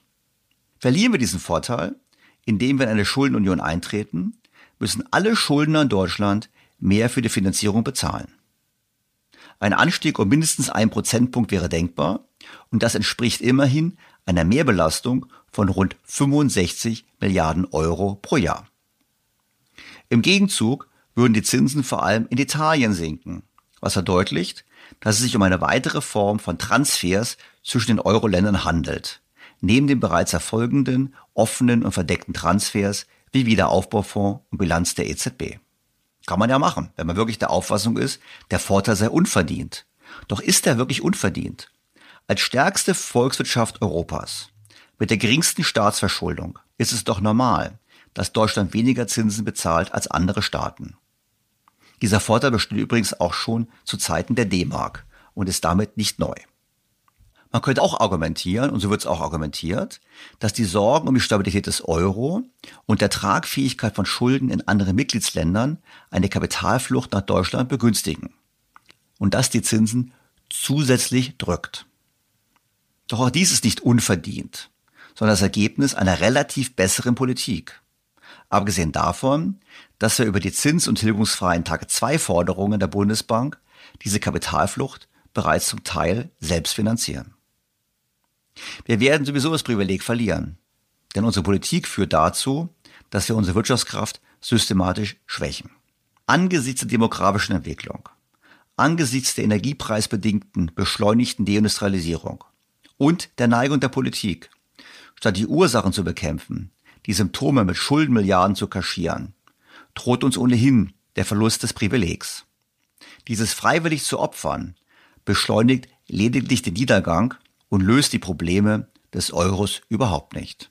Deshalb sollte man das nicht tun, sondern lieber alles daran setzen, die deutsche Leistungsfähigkeit, die wirtschaftliche Leistungsfähigkeit zu erhalten, wiederherzustellen und dann die Grundprobleme des Euros an der Wurzel zu packen.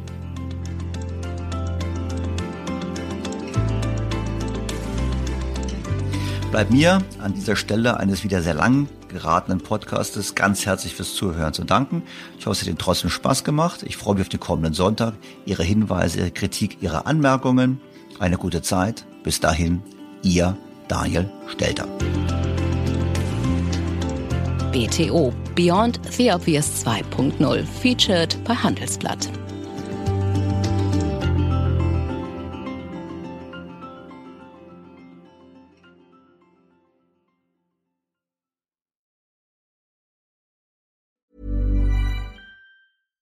BTO Beyond the Obvious mit Daniel Stelter beginnt sofort.